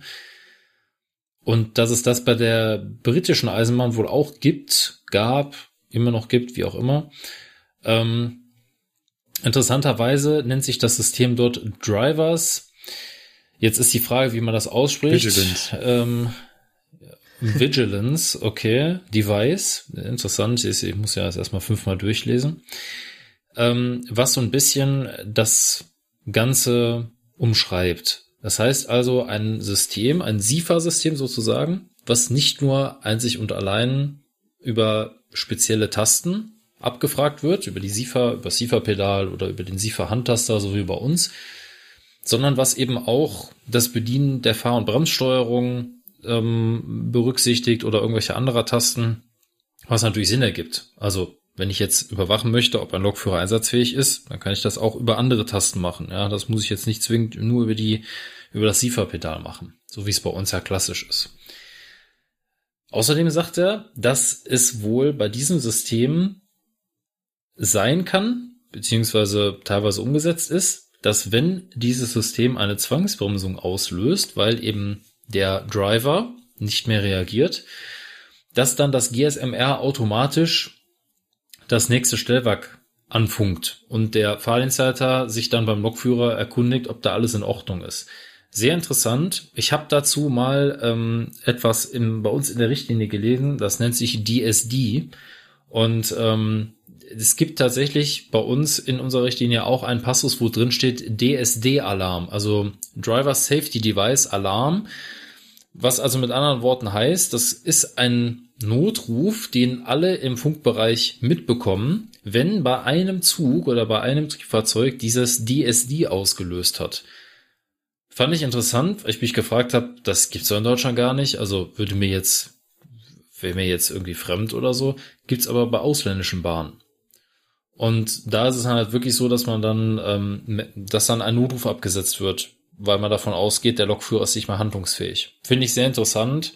Mal klar, wenn du natürlich jetzt auf irgendeiner so einsamen Nebenbahn unterwegs bist und ähm, du hast keinen fährst einen Güterzug, äh, ist kein Personal außer dir dabei und du wirst irgendwie ohnmächtig und liegst dann da, bis dann mal jemand reagiert, ist natürlich, äh, ist es dann zwar schon zu spät, aber ist trotzdem irgendwie bisschen übertrieben, so aus der Sicht eines deutschen Lokführers, weil, naja, ne, also, weiß ja nicht, wenn ich jetzt jedes Mal bei einer SIFA-Zwangsbremsung, wenn dann Notruf abgesetzt würde oder so, es wäre schon, ja, wäre schon irgendwie komisch. Außerdem spricht er mir so ein bisschen äh, auch aus der Seele, weil er sich sagt, es lohnt sich auch mal, sich mit anderen Systemen auseinanderzusetzen. Das ist das, was ich ja auch schon öfter gesagt habe, wes weshalb ich mich das, äh, weshalb mich das auch mal so ein bisschen interessiert, wie andere Länder gewisse Dinge machen. Und er spricht so ein bisschen darüber, ähm, wie die PZB zum Beispiel äh, in Großbritannien funktioniert, wo ja die PZB, also wo es nicht wirklich eine PZB gibt. Es gibt halt ein Automatic Warning System und das reagiert ja in dem Sinne oder das funktioniert so, dass vor dem Vorbeifahren an einem Signal entweder eine Warnung ausgelöst wird oder ein, ja, ein Klingeln, wie auch immer, ähm, was den Fahrer, den Driver, ich nenne jetzt mal so, den Lokführer dazu auffordert, beachte das Signal. Und wenn das Signal Warnstellung zeigt, dann sag mir bitte, dass du das gesehen hast. Okay, das ist ja eine interessante Sache. Das heißt, es wird vorangekündigt durch diesen Magneten, dass da vorne irgendwas zu beachten ist und dann beachte ich das und dann ist das gut. Ansonsten ist ja AWS, Automatic Warning System, nicht per se dazu in der Lage, einen Zug anzuhalten, wenn er an einem Halt zeigenden Signal vorbeifährt, was ja ein wesentlicher Unterschied zur PZB ist. Und er umschreibt das ganz schön und sagt, die PZB ist eher ein Bestätigungssystem. Das heißt also, man geht davon aus, der Lokführer beachtet das Signal und wenn er am Signal vorbeiführt, wird abgefragt, ob er das Signal erkannt hat. Stichwort Wachsamkeitstaste.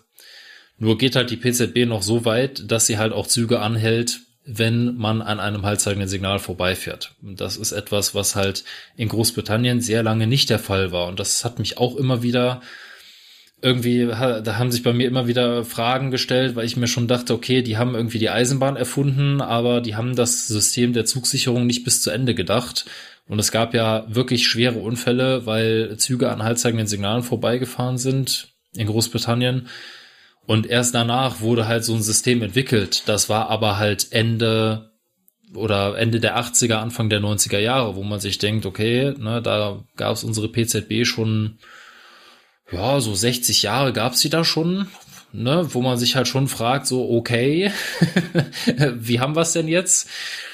Deswegen, also ja, äh, ich kann den Otto da sehr gut verstehen. Ich beschäftige mich halt auch immer mal wieder mit ausländischen Systemen und das ist teilweise sehr interessant, auch einfach zu sehen, wie deren Sicherheitsphilosophie ist und wie stark sie sich teilweise von dem, was wir kennen, unterscheidet. Lohnt sich. Kann man mal machen, wenn es einen interessiert. Ähm, wegen dem Notruf, wenn die SIFA anspricht, ne? Ich habe gerade noch mal äh, nebenbei schnell nachgeguckt. Äh, du hast auch ein Fahrzeug, das das theoretisch kann. Ist nur nicht in, Deutsch in Deutschland nicht tut. Welches denn? Der 12 Der 407. Der macht das in Aha, Frankreich. ja, okay, es ergibt Sinn. Okay. Ich war mir nicht mehr sicher, deswegen habe ich gerade mal schnell nochmal nachgeguckt, ob das so war. Hm, aber ja, der 407 macht das in Frankreich. Also wenn die SIFA-Zwangsbremsung bis zum Stillstand wirkt, dann löst das Fahrzeug irgendwann diesen Funknotruf aus. Okay, bis zum Stillstand. Das ist ja schon mal äh, noch was anderes. Das wird ja wirklich. Äh, Genau. Das ist ja dann interessant. Okay. Na, siehst du. Also da steht halt wirklich explizit Stillstand. Nicht, ne, spricht an, du Mhm. löst wieder aus, sondern wirklich bis, wenn das bis zum Fahrzeugstillstand wirkt, dann macht das Fahrzeug wohl diese Reaktion. So steht's in der Mappe. Okay. Gut. Also, Otto, vielen Dank für deinen Kommentar. Und wie gesagt, sehr interessante Sache. Auf zum nächsten. Dann haben wir ein Feedback vom Lasse, auch zur Folge 55.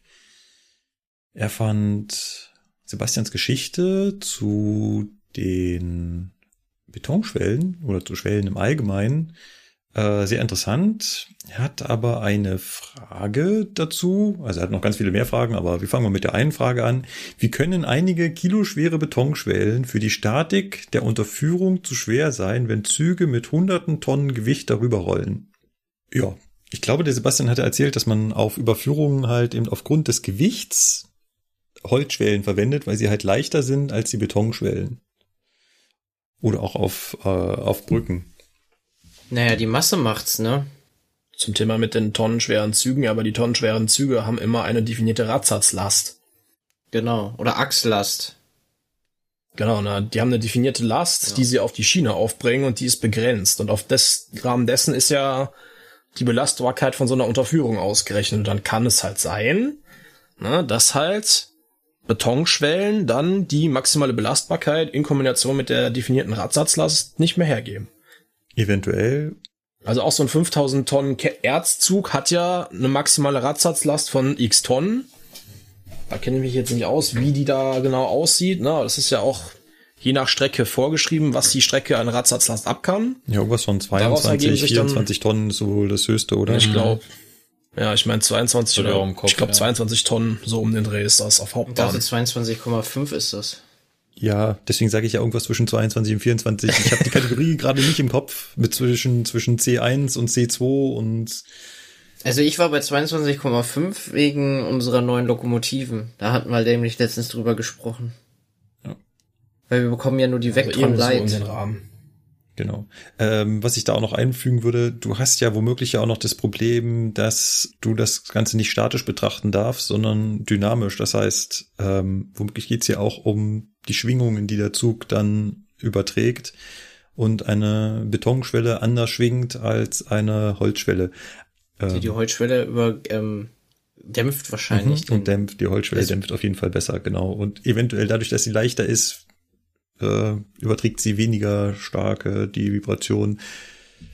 Fragt einem Bauingenieur, wir stellen nur Ich wollte fest, sagen, auf den Überführungen und Brücken sind halt gerne Holzschwellen.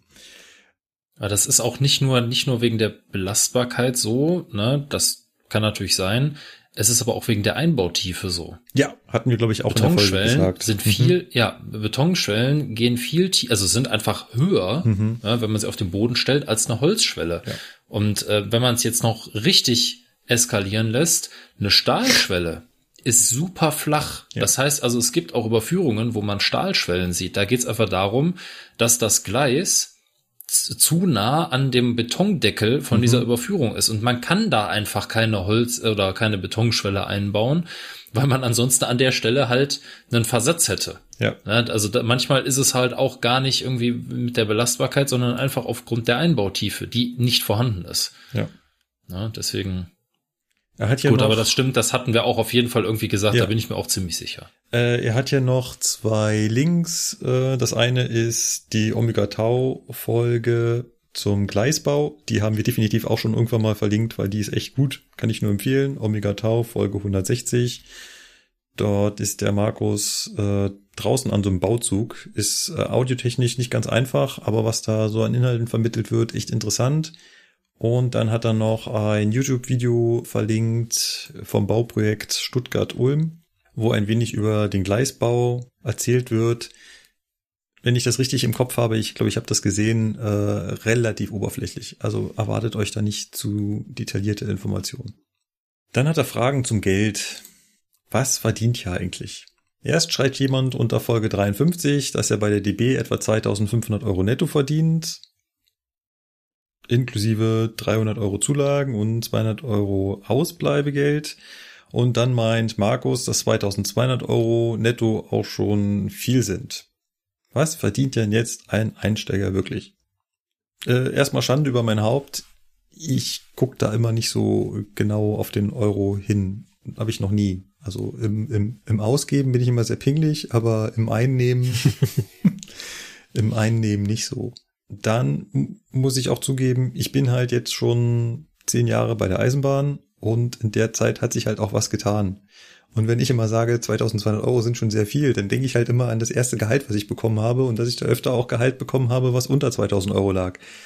Mittlerweile gab es aber auch schon diverse Gehaltserhöhungen und ähm, Wahlmodelle und ja, das Ganze ist halt auch dank unserer Gewerkschaften auch nicht mehr ganz so einfach oder vielleicht auch dank unseres Arbeitgebers. Äh, man kann ja nicht mehr sagen, heute bekommt ein Lokführer so und so viel Geld. Dann muss man, na ja, aber welches Wahlmodell hat er denn gewählt? Hat er 40 Tage Urlaub oder nur 36? Ähm, Oder sogar nur 30. oder, oder, oder nur 30, ja, ich habe ja sowieso viel weniger. Dann gibt's noch Auszahlungsmodelle, 12er Modell, 13er Modell, 12,5er Modell. Ich sehe da, tut mir leid, ich sehe nicht mehr durch. Aber wollten wir nicht auch mal eine Folge wieder übers Geld machen? Ja, machen wir mal. Hätte ich auch Spaß dran, mich da mal noch mal reinzunörden, was es da alles gibt. Vor allem, weil man sich halt eben gerade auch vielleicht mit einem neuen Tarifvertrag auseinandersetzen muss. Nachdem wir jetzt da zwangs äh, EVGlisiert wurden. Genau. Also für mich ein Nachteil. Ist einfach so. Anderes Thema wieder, ich weiß. Ich habe mal einen Link rausgesucht zu dieser Gehaltstabelle, ähm, die jetzt aktuell für den Sebastian und für mich gilt. Ich weiß nicht, bei Markus müsste es auch so Ja, sein. Ja, Wir verlinken euch die, die ist öffentlich einsehbar. Das Gehalt eines Lokführers und auch eines Ausbilders und eines Auslandslokführers, das sind alles keine Geheimnisse. Man muss halt nur wissen, in welchen Gruppen diese eingruppiert sind. Und der normale Lokführer ist, wenn mich nicht alles täuscht, in Gruppe 445. ja, Und in Gruppe 445 verdient man im 12,5er Modell in Gruppe 445 als Einsteiger verdient man 2.991 Euro und 51 Cent brutto Grundgehalt. Also 3.000 Euro. Ja.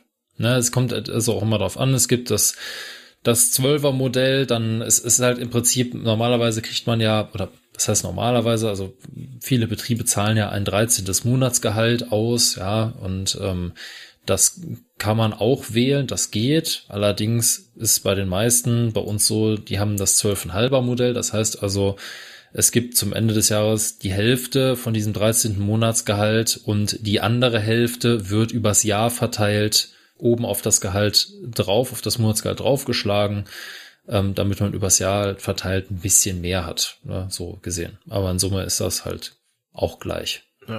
genau. Um die 3000 brutto und da würden schon als normaler Mensch 2000 Euro netto rauskommen und dann kommen halt nochmal die Zulagen obendrauf. Zulagen, je nachdem, wo du arbeitest, sind es halt mal nur 150 oder mal auch 300 Euro. Und Richtig, das unterscheidet sich immer. Genau. Und dann kommt noch das Ausbleibegeld dazu und dann fragt er natürlich gleich, was ist denn eigentlich dieses Ausbleibegeld? Ausbleibegeld kann man einfach ganz, ganz einfach beschreiben. Man bekommt in Deutschland Geld dafür, wenn man Dienstreisen macht. Das heißt, wenn der Arbeitnehmer nicht dort arbeitet, wo seine, äh, wie heißt es immer so schon, seine erste Tätigkeitsstätte ist. Also der, der Versicherungsmakler, der die Türklinken putzt, der kriegt Geld dafür, dass er draußen unterwegs ist, weil er dann nicht zu Hause ist. Also nicht, nicht zu Hause, sondern weil er dann nicht an seinem Arbeitsplatz ist. Weil man einfach sagt, der Mensch hat ja mehr Ausgaben dadurch, dass er durch die Gegend fahren muss. Stichwort Verpflegung. Deswegen wird es auch Verpflegungsmehraufwand genannt. Genau, das ist der steuerrechtlich korrekte Begriff dafür. genau, dann gibt's da unterschiedliche Modelle. Wie Sebastian schon gesagt hat, wir müssen mal eine Folge über Geld machen. Auf jeden Fall äh, kann man das sowohl steuerrechtlich einrechnen als auch beim Arbeitgeber und kriegt dafür halt Geld, dafür, dass man draußen unterwegs ist und äh, wie du hier in den Kommentar schreibst, 200 Euro Ausbleibegeld pro Monat ist so ein Wert, äh, kommt so von der Größenordnung hin, wenn man da jeden Tag äh, durchgearbeitet hat. Ja. Also ich glaube, 2500 Euro netto ist ein Wert, da kann ich mich mit anfreunden. Ja, genau, das, das kommt realistisch gesehen hin. Dann Gut. ähm, hat er noch ein paar Themenvorschläge, die ich alle auch relativ interessant finde. Eine davon werden wir auch gleich in der nächsten Folge mit rannehmen. Die war eh schon geplant und gewünscht. Und er würde sich noch was wünschen über die PZB.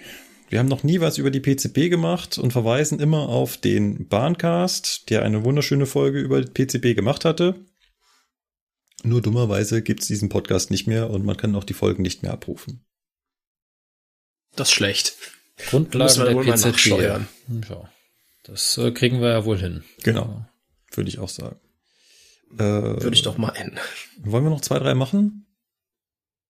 Ja, komm. Ja. Jeremias hat geschrieben, äh, bedankt sich erstmal für die Folge mit Wie fährt man einen Zug? Ja, und dass das für einen Laien sehr verständlich ist. Das ist sehr schön, dann haben wir ja unseren Job erfüllt. Und er hat eine Frage aus aktuellem Anlass. Jetzt mal kurz gucken, wie aktuell das ist. Ja, okay. ähm, er saß in einem Intercity, der in Stuttgart Kopf gemacht hat und wartete auf die verspätete Weiterfahrt. Und dann gab es da einen Defekt, aufgrund dessen eine technische Überprüfung durchgeführt werden musste, bei der der Zug ein wenig bewegt wird. Jetzt fragt er dann, ist das eine klassische Bremsprobe oder was Spezielles? Ähm, ja, also dann schreibt er noch, während er diesen Kommentar geschrieben hat, gab es eine Durchsage, dass es wohl ein Defekt an der Bremse war und ein neuer Bremszettel geschrieben wird und mit verringerter Geschwindigkeit weitergefahren wird. Also von dem, was er beschreibt, würde ich jetzt eher nicht auf eine Bremsprobe tippen, weil bei der Bremsprobe musst du den Zug ja eigentlich nicht verfahren. Ich denke mal eher, die werden eine Flachstelle gesucht haben. Oder irgendeine andere Beschädigung am Laufwerk. Aber das ist jetzt auch nur, äh, ja, im Trüben fischen. Oder was würdet ihr so tippen, was das gewesen sein könnte? Dann könnt ihr jetzt natürlich nachgucken, an welchem Datum das war und Hm. Ja, 16.2. Warte mal.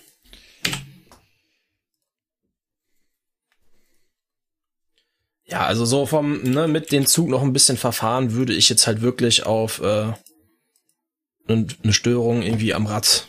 ja. Also entweder Flachstelle oder eventuell feste Bremse oder sowas. Ja. Könnte, könnte eine feste Bremse gewesen sein, die sie dann im Endeffekt dann ausgeschaltet haben. Das würde erklären, warum sie einen Bremszettel geschrieben haben. Ja, Jedoch das, lässt sich jetzt schwer rekonstruieren, ne? Genau. Klingt aber nicht nach einer klassischen Bremsprobe. Nee, das auf keinen Fall. Ja, ansonsten war's das eigentlich. Ja, ihn hat noch gewundert, warum das gerade in Stuttgart gemacht wird beim Wenden. Es ist was, was jetzt speziell beim Wenden auftritt und nicht beim normalen Einsatz des Zuges. Naja, je nachdem, was es war, kann es tatsächlich erst bei der Wende auftreten, ne? Ja, Das, äh, dafür müsste man jetzt wirklich wissen, was im Detail da gewesen ist, um das jetzt dann irgendwie nachträglich noch beurteilen zu können. Oder es war einfach eine Störung, die schon unterwegs aufgetreten ist, wo man sich aber darauf geeinigt hat, das jetzt erstmal so laufen zu lassen, weil es keinen konkreten Handlungsbedarf gab und gesagt, wir machen das beim nächsten Plan halt und der nächste Plan halt war halt War Stuttgart. dann Stuttgart. Ja. Man weiß es nicht, man weiß es nicht. Ja, exakt. Gut, wer möchte den Lukas mit C? Hm. Und zwar ist der Lukas jetzt erst ganz ähm, ja vor kurzem auf uns gestoßen. Er freut sich äh, über diesen sehr unterhaltsamen und immer informativen Podcast über die Eisenbahn. Er ist gerade erst bei Folge 25 und er hat dazu jetzt auch noch eine Anmerkung. Und zwar haben wir da über die erste Eisenbahn oder so geredet, die im zivilen Leben gehalten hat. Und zwar kommt er aus dem Bergbau. Und er meinte, dass halt im 18. Jahrhundert schon im Ruhrgebiet Kohlebahnen auf, Eis, äh, auf Eisenschienen gezogen wurden von Pferden. Und ähm, auch die erste Dampflokomotive war schon 1828 da im Dampfbetrieb unterwegs bei der äh, hardcoreste Kohlebahn im Einsatz. Also ist eine Zechenbahn. Habe ich das richtig ausgesprochen? Hardcore. Hardcore, ja. Oh. Hast du. Und damit, äh, mit dieser Frageprinzip hat wohl mal ein Professor in der TU Bergakademie bei ihm auflaufen lassen. Gut, wusste ich auch nicht. Weil ja eigentlich ja prädestiniert wird oder beziehungsweise gesagt wird, dass die erste Dampfeisenbahn 1835 hier in Nürnberg führt war. Ne? Aber das ist halt nicht so. Und er fragt halt, ob wir im Falle von Corona nicht auch äh, vielleicht, also er ist ja noch bei 25, ob wir das in der Zukunft machen, Museumsbahnen und so weiter vorstellen, weil die ja aktuell auf Besucherzahlen angewiesen sind und so weiter und so fort. Ja. Ich glaube, da hatten wir doch schon mal eine Frage und hatten uns drauf vereinigt, verständigt, dass wir das nicht machen, oder? Mit den Museumsbahnen. Ist nicht so richtig mein Metier, muss ich zugeben. Sonst könnte ich jetzt noch Werbung machen für eine. Gartenbahnveranstaltung. die bald ansteht. Immer doch. Hey, warum nicht? Könnt ihr gerne vorbeikommen. Nähere Details dazu erfahren Sie in den Show Notes. Richtig. Jetzt musst du nur was reinschreiben. Okay. Gut, ja, und dann viele nächste. Grüße von der Ostsee. Schreibt er noch. Gut. Dann jetzt der nächste. Hendrik hat uns geschrieben. Ähm, Hendrik ist kein Unbekannter in diesem Podcast, denn Hendrik hat schon mal als Gast in einer Folge teilgenommen. Jetzt wäre super gewesen, wenn ich rausgesucht hätte, welche, oder? ähm, Sebastian ist, äh, Hendrik ist natürlich äh, selber Lokführer. Tatsächlich war er mein erster, mein erster Azubi, bei dem ich die vollständige Fahrausbildung durchgemacht habe. Und der ist jetzt irgendwo im Osten unterwegs, irgendwo bei Berlin. Er steht nämlich gerade in Bad Schandau mit seiner S1, als er das hier schreibt. Wartet darauf, dass er seinen Zug aufstellen kann. Er hätte da so ein paar kleine Einwürfe. Unter anderem Aufgleisen in fünf Minuten ist echt fix. Ah, ich glaube, Sebastian, hattest du was erzählt mit dem Aufgleisen, dass du dabei warst. Ähm, er erzählt hier, in Prien war 2018 eine NoHub AA16. Wisst ihr, was eine NoHub AA16 ist? Ja klar, diese schwedischen Nasenlokomotiven. Kennst du die Noabs nicht? Die fahren auch mit äh, Weihnachtsdesign teilweise rum und so. Die sind, Ah, die. die sind mega cool. Das Ja, ist im okay. Prinzip zusammengestauchte F7 aus den USA. Falls ihr das was sagt. Wahrscheinlich sagt ihr das auch nichts. Nein. Ne? Überhaupt nicht. Gut. Egal. Sag ich mal eine kurze Zwischenfrage. Ist das der Hendrik, der auch auf Twitter sehr aktiv ist? Ah, jetzt ist er, jetzt fällt der Groschen gerade, ja. Diese NoHub ist über eine Gleissperre gesprungen. Also wahrscheinlich ist sie drüber gefahren und dabei dann halt entgleist. Der Aufbau hat schon enorm lange gedauert. Der Kollege, den ich dort abgelöst hatte, war schon mit dem Hilfswagen ähm, für einige Stunden vor Ort. Da die Mitarbeiter vom Werk München Hauptbahnhof mit der NOAB AA16 keine Erfahrung hatten, gestaltete sich der Aufbau bereits sehr schwierig. Das Aufgleisen der sechsachsigen Lok hat dann noch äh, einiges an Zeit gekostet. Ja, Ähm, in Folge 5 war der Hendrik übrigens mit Oh. dabei. So früh. Im Q-Kontinuum. Stimmt, Wenn, natürlich. w- da war ich auch, glaube ich, das erste Mal dabei. Kann das sein? War das die Folge? Es klingt sehr danach, ja. Ist das dieser Saxo-Man auf Twitter? Ja. Ah, Ja, genau das der. ich mal.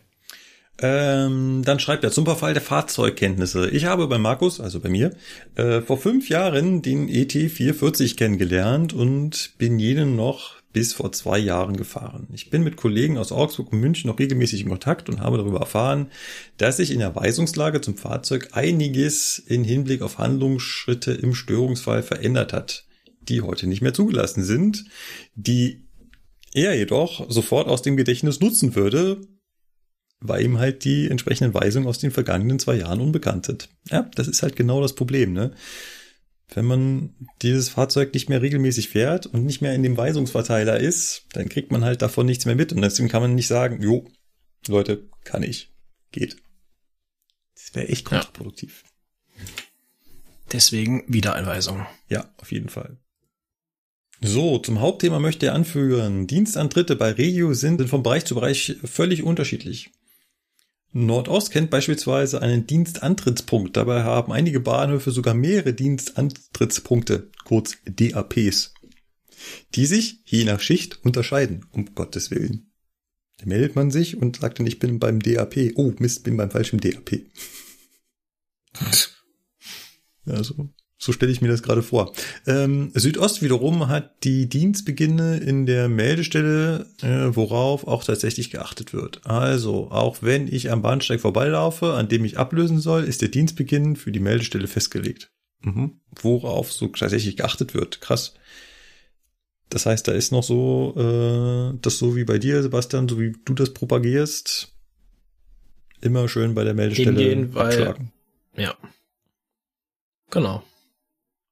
Das Thema Melden zu Dienstbeginn ist schichtabhängig und wird entsprechend durch M0 oder MK auf der Dienst, auf dem Schichtenblatt gekennzeichnet.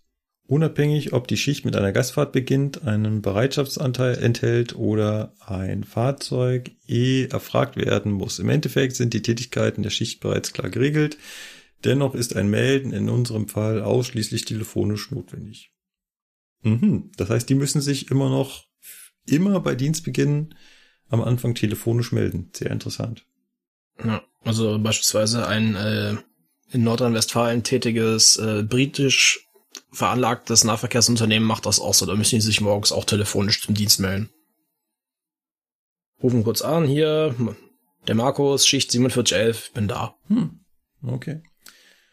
Und abschließend schreibt er noch, übrigens, die Definition der La und dass Markus in seiner Abschlussprüfung einen halben Punkt Abzug bekommen hat, entwickelt sich langsam zum Morning Gag des Podcasts. Es bleiben halt Sachen hängen, ne? So bleibt man auch in Erinnerung, ne? ja. ja. Gut. Nächster. Ach, das ja, wollen wir den? Mhm, wollen wir. Dann haben wir per E-Mail von einem anonymen Hörer bekommen, dass er im Zug von Worms nach Mainz im hinteren Teil des Zuges sitzt und der Zug ziemlich stark von links nach rechts schwankt. Habe er so auch noch nie erlebt. Und er hat uns einen schönen Screenshot angehängt, wo man das Ganze auch nochmal sehen kann. Also erstmal Chapeau, dass man äh, so eine Mess-App auf dem Handy hat, um das mal eben festzuhalten. Das ist Firefox. Das habe ich auch auf dem Handy. Ja, Entschuldigung, ich habe das nicht auf dem Handy. Wofür? Ich ja. wusste gar nicht, dass es sowas gibt. Na, genau für sowas. Das kann auch, äh, äh also eigentlich ist das so für physikalische Experimente gedacht. Die kannst du auch da drin auswählen und dann kannst du halt dein Telefon dafür benutzen, um physikalische Experimente mit deinen Kids und so zu machen. Aber man kann auch einfach seine Sensoren äh, des Telefons damit auslesen. Ja, habe ich zum Beispiel neulich, ich habe auf dem 412 gestanden und ich sagte, Leute, der ruckt doch manchmal. Da, schon wieder. Der hat doch gerade eben geruckt und er guckt mich doof an. Nein. Was habe ich gemacht? Ich habe mein Handy auf den Tisch gelegt, habe diese Messung wie da gestartet und da waren immer regelmäßiger Ausschläge drin zu sehen, wieder. Das Fahrzeug rückt. Ich habe nicht rausgefunden, was es war, aber ich konnte beweisen, ich bin nicht total dämlich. Dafür brauche ich das. Also kann der, ich nur Der Moment, wenn, ich, wenn die Teilnehmer sich nur angucken und denken, der Ausbilder spinnt komplett. Ja.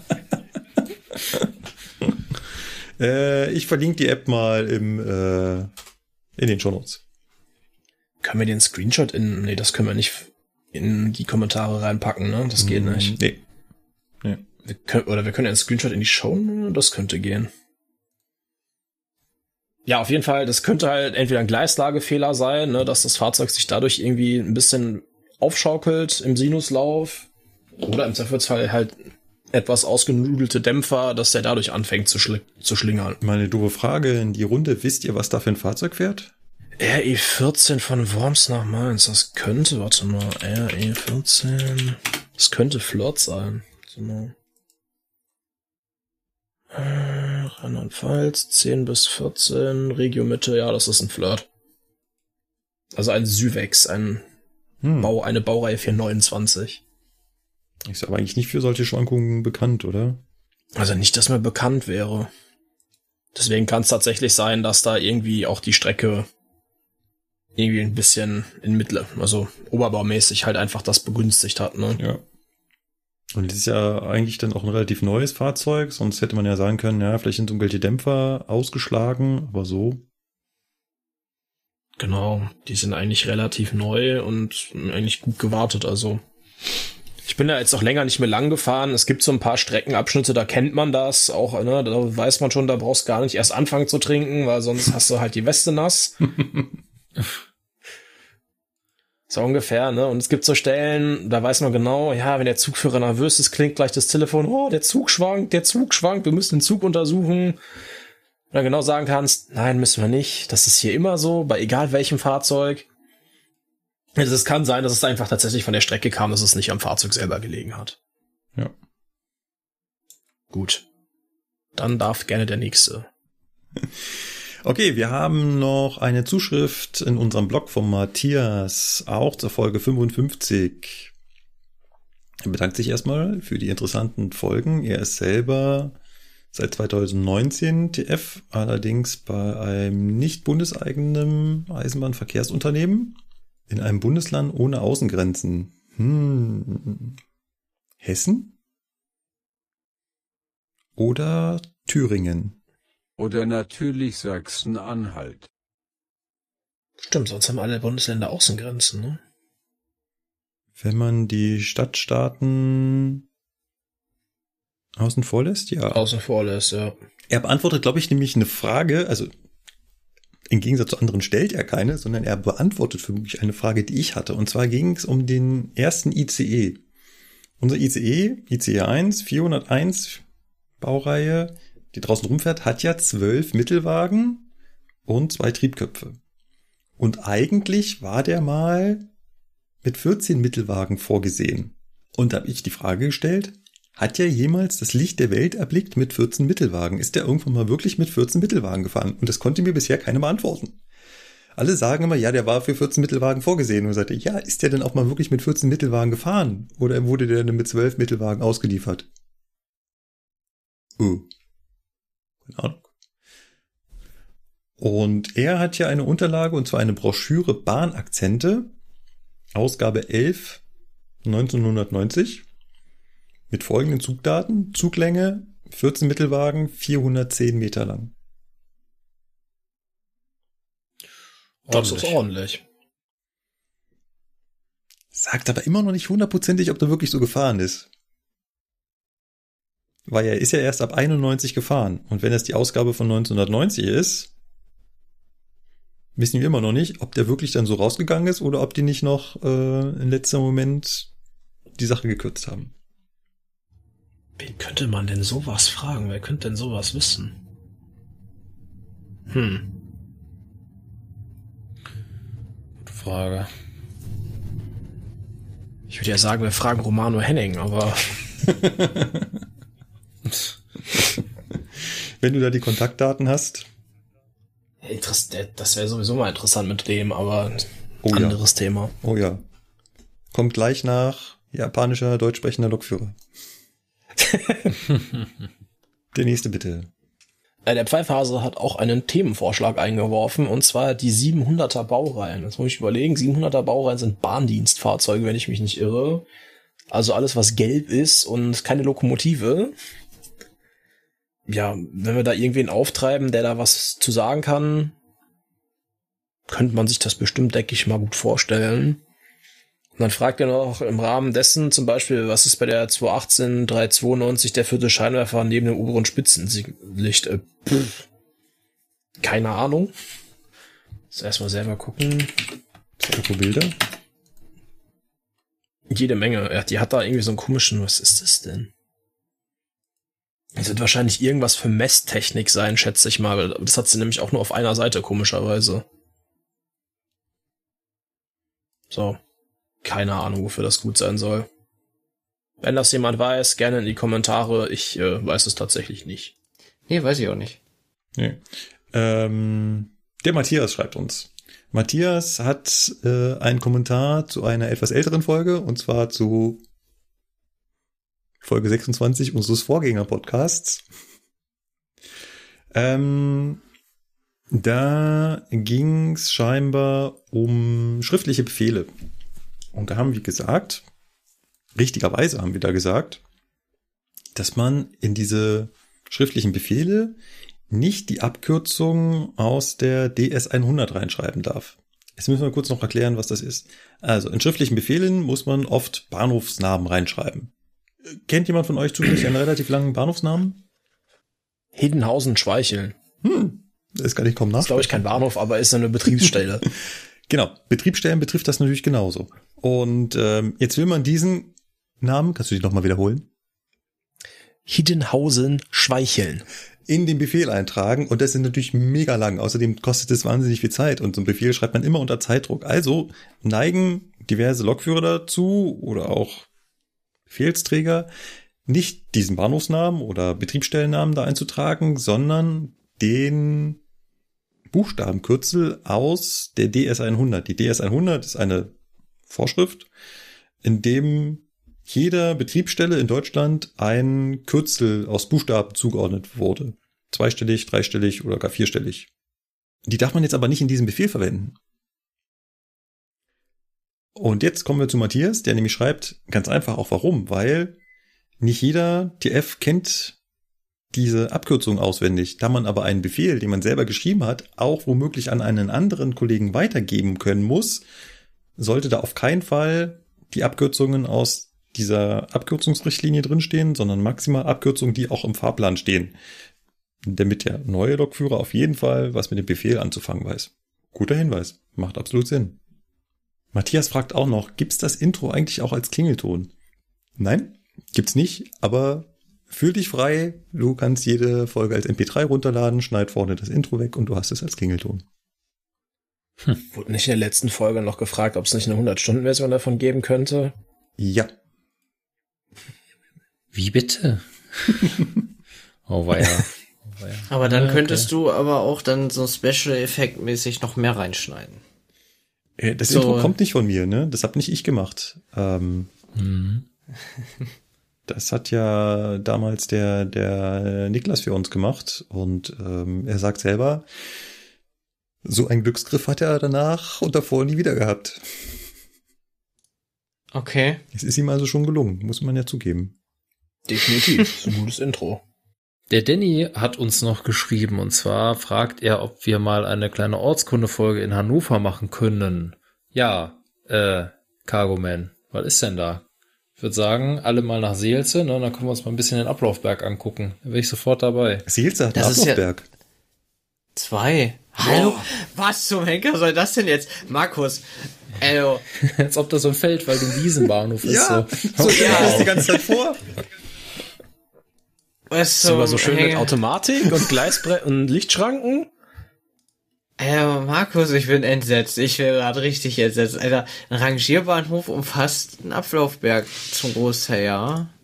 Also, Ich hatte wie ja hast keine du dir Ahnung. Seelze vorgestellt? Also, nee, jetzt war, du verarschst uns doch jetzt. Jetzt ohne Scheiß, also. Na, Ich habe keine Ahnung, ob Seelze ein Kaff ist, wo nur so ein Welt, äh, Feld- und Wiesenbahnhof ist, oder ob das jetzt, äh, Du hast noch nie auf Google Maps Seelze nachgeguckt? nein. Wozu? Oh. ja, gut. Dann halt, ja. Umso mehr ein Argument dafür, dass wir uns äh, das da oben mal angucken. Wie sieht es so mit Gästebetten bei dir im Haus aus? Baustelle pur. es ist, Das heißt, es Das muss noch so lange warten, bis dein Haus so weit fertig ist, dass du auch äh, Tagesgäste beherbergen kannst. ja, aber das sollte in Zukunft kein Thema, also kein Problem darstellen. Du kannst ja wahrscheinlich deine eigene Un Unterkunft da bauen, ne? Also Ja, ein bisschen Holz habe ich unten in noch. der Baustelle. Genau, hier ist eine Europalette, da hinten liegt irgendwo eine Isomatte Attacke. Fertig ist das Bett. Ja, Ortskundefolge Hannover wäre natürlich interessant. Ist die Frage, wie äh, man das Ganze macht. Also nur Seze oder halt komplett hier alles. Ihr seid ja in Köln auch irgendwie da durch die Gegend gefahren, ne? War das nicht so? Ja, genau. Schon. Genau, sowas müssen wir auf jeden Fall nochmal machen. Äh, eigentlich wollte ich jetzt nächstes Jahr vielleicht mal Frankfurt machen. Vielleicht kriegen wir das äh, dieses Jahr noch hin. Oh, da bin ich jetzt äh, Streckenkunde. Frankfurt am Main Hauptbahnhof kenne ich auch. Oh, da muss ich was erzählen. Verdammt, warum fällt mir das denn jetzt einmal Streckenkunde fahren? Ich habe eine Störung in einen Zug reinbekommen, die die Lokführer noch nie gehabt haben. ich schaff's immer alles kaputt zu machen. So, der Dirk hat uns noch per E-Mail geschrieben. Und zwar hat er eine Frage zum Thema energiesparendes Fahren. Kann es irgendwie auf den einzelnen Lokführer zurückverfolgt werden, wie energieeffizient er fährt oder auch nicht? Und wenn ja, gibt es Kritik vom Teamleiter.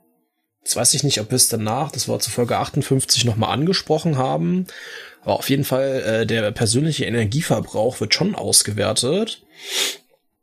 Ja, weil du musst ja zum einen äh, deine persönliche Lokführerkennung, nenne ich es jetzt mal, laienhaft ausgedrückt, so eine Nummer in das Fahrzeuggerät eintippen. Und zum anderen wird ja auch in den Systemen vorher geplant, wer auf welchem Streckenabschnitt wann fährt. Und dafür wird dann spezifisch schon der Energieverbrauch ermittelt. Also weiß nicht, wie es bei Cargo läuft, ob ihr da auch diese tollen Zettel bekommt und wie es andere Eisenbahnunternehmen so handhaben, aber bei uns, kann ich jetzt so für den Fernverkehr sprechen, und bei Regio auf der S-Bahn gab es das auch, gibt's dann so eine Energieauswertung. Und da steht dann schon drauf, ne, hier für die und die Zugfahrten wurde so und so viel Energie verbraucht und das gibt dann im Vergleich zur Referenz einen guten Verbrauch, einen durchschnittlichen Verbrauch oder einen schlechten Verbrauch. Ist von dunkelgrün bis dunkelrot, so mit Farben und Energieklassen bewertet. Ja, und wenn das halt richtig schlecht ist, dann kann es schon mal sein, dass der Gruppenleiter sich dann ankündigt und sagt so, hier, wir führen jetzt mal ein Energiegespräch oder ich guck mal, woran es liegt, dass du halt so viel Energie verbrauchst. Ja, weil, wie ja auch der Kollege von Start äh, in der Folge erklärt hat, das schon mitunter ein extremer Kostenfaktor ist, so Fahrenergie. Ja, Energie wird, also Strom wird ja jetzt auch nicht billiger. Genau, also da gibt's dann schon auch Maßnahmen, die durch die Führungskraft getroffen werden können im Zweifelsfall. Ja. Ja, bei der S-Bahn habe ich die auch mal gekriegt. Und bei Cargo kriegt der Gruppenleiter die via E-Mail halt. Ne? So eine äh, ist irgendwie wahrscheinlich so eine Gesamtlistung oder so ein ZIP, wo dann jeder einzelne drin ist. Und äh, wir kriegen die halt nicht. Weil es halt, ja. Wenn du einmal mehr anhältst mit einem Güterzug und dann wieder anfährst, dann hat sich die energiesparende Fahrweise sowieso schon wieder erledigt. Ja, wenn du einen Kollegen hast, der fährt durch, wohl. der fährt ja Energiesparen und wenn du dreimal anhalten musst wegen Block voll oder so und dann wieder losfährst mit demselben Zug, dann am nächsten Tag oder so, dann ja. Ja, deswegen bei uns ist das eigentlich, ja, es gibt es, aber wir kriegen das halt nicht, weil, ja. Der Cem ist, glaube ich, der nächste. Ich hoffe, das spricht man so aus. Er hat zu Folge 58 äh, kommentiert und hat ein, paar Fra hat ein paar Fragen zur bahninternen Kommunikation. Beispiel. Wir meinten, dass wir den Fahrdienstleiter anrufen, um zu fragen, wo der Zug ankommt. Also, Nee, es bezieht sich auf mich, würde ich jetzt sagen. Weil ich in Hannover Hauptbahnhof ja ablösen muss und dann rufe ich die hier an und frage, wo der Zug ankommt. genau. Also, Da hatten wir, glaube ich, drüber geredet. Du hast, glaube ich, gefragt, woher weiß ich, wie die Züge wo kommen. Oder gibt es da gesetzte Gleise? Irgendwie so war das Gespräch doch aufgebaut, was wir da erzählt mhm. haben. Beziehungsweise ich hatte es, glaube ich, zu Würzburg gefragt. Da hattest du, und da hast du gesagt, ja, das geht eigentlich meistens immer an dasselbe Gleis oder sowas, hast du gesagt. Ja, ich erinnere mich. Seine Frage ist jetzt, haben wir denn alle Fahrdienstleiter auf unserem Handy gespeichert oder wie machen wir das? Und ähm, Sebastian, wie machst du das? Ähm, also die, die ich immer hau hauptsächlich brauche, die habe ich schon eingespeichert. Ansonsten gibt's ja hier T-Fix. Kennen wir ja, glaube ich, alle. Und da kann man ja nachgucken nach den Telefonnummern der Fahrdienstleiter. Oder ich gucke in mein schlaues Büchlein, was ich mit zum Streckekunde gemacht habe und was ich da reingeschrieben habe. Genau, oder wie es der Markus äh, in Kommentarspalte tiefer geschrieben hat. Manche habe er im Telefonbuch, die anderen findet er über eine spezielle App heraus.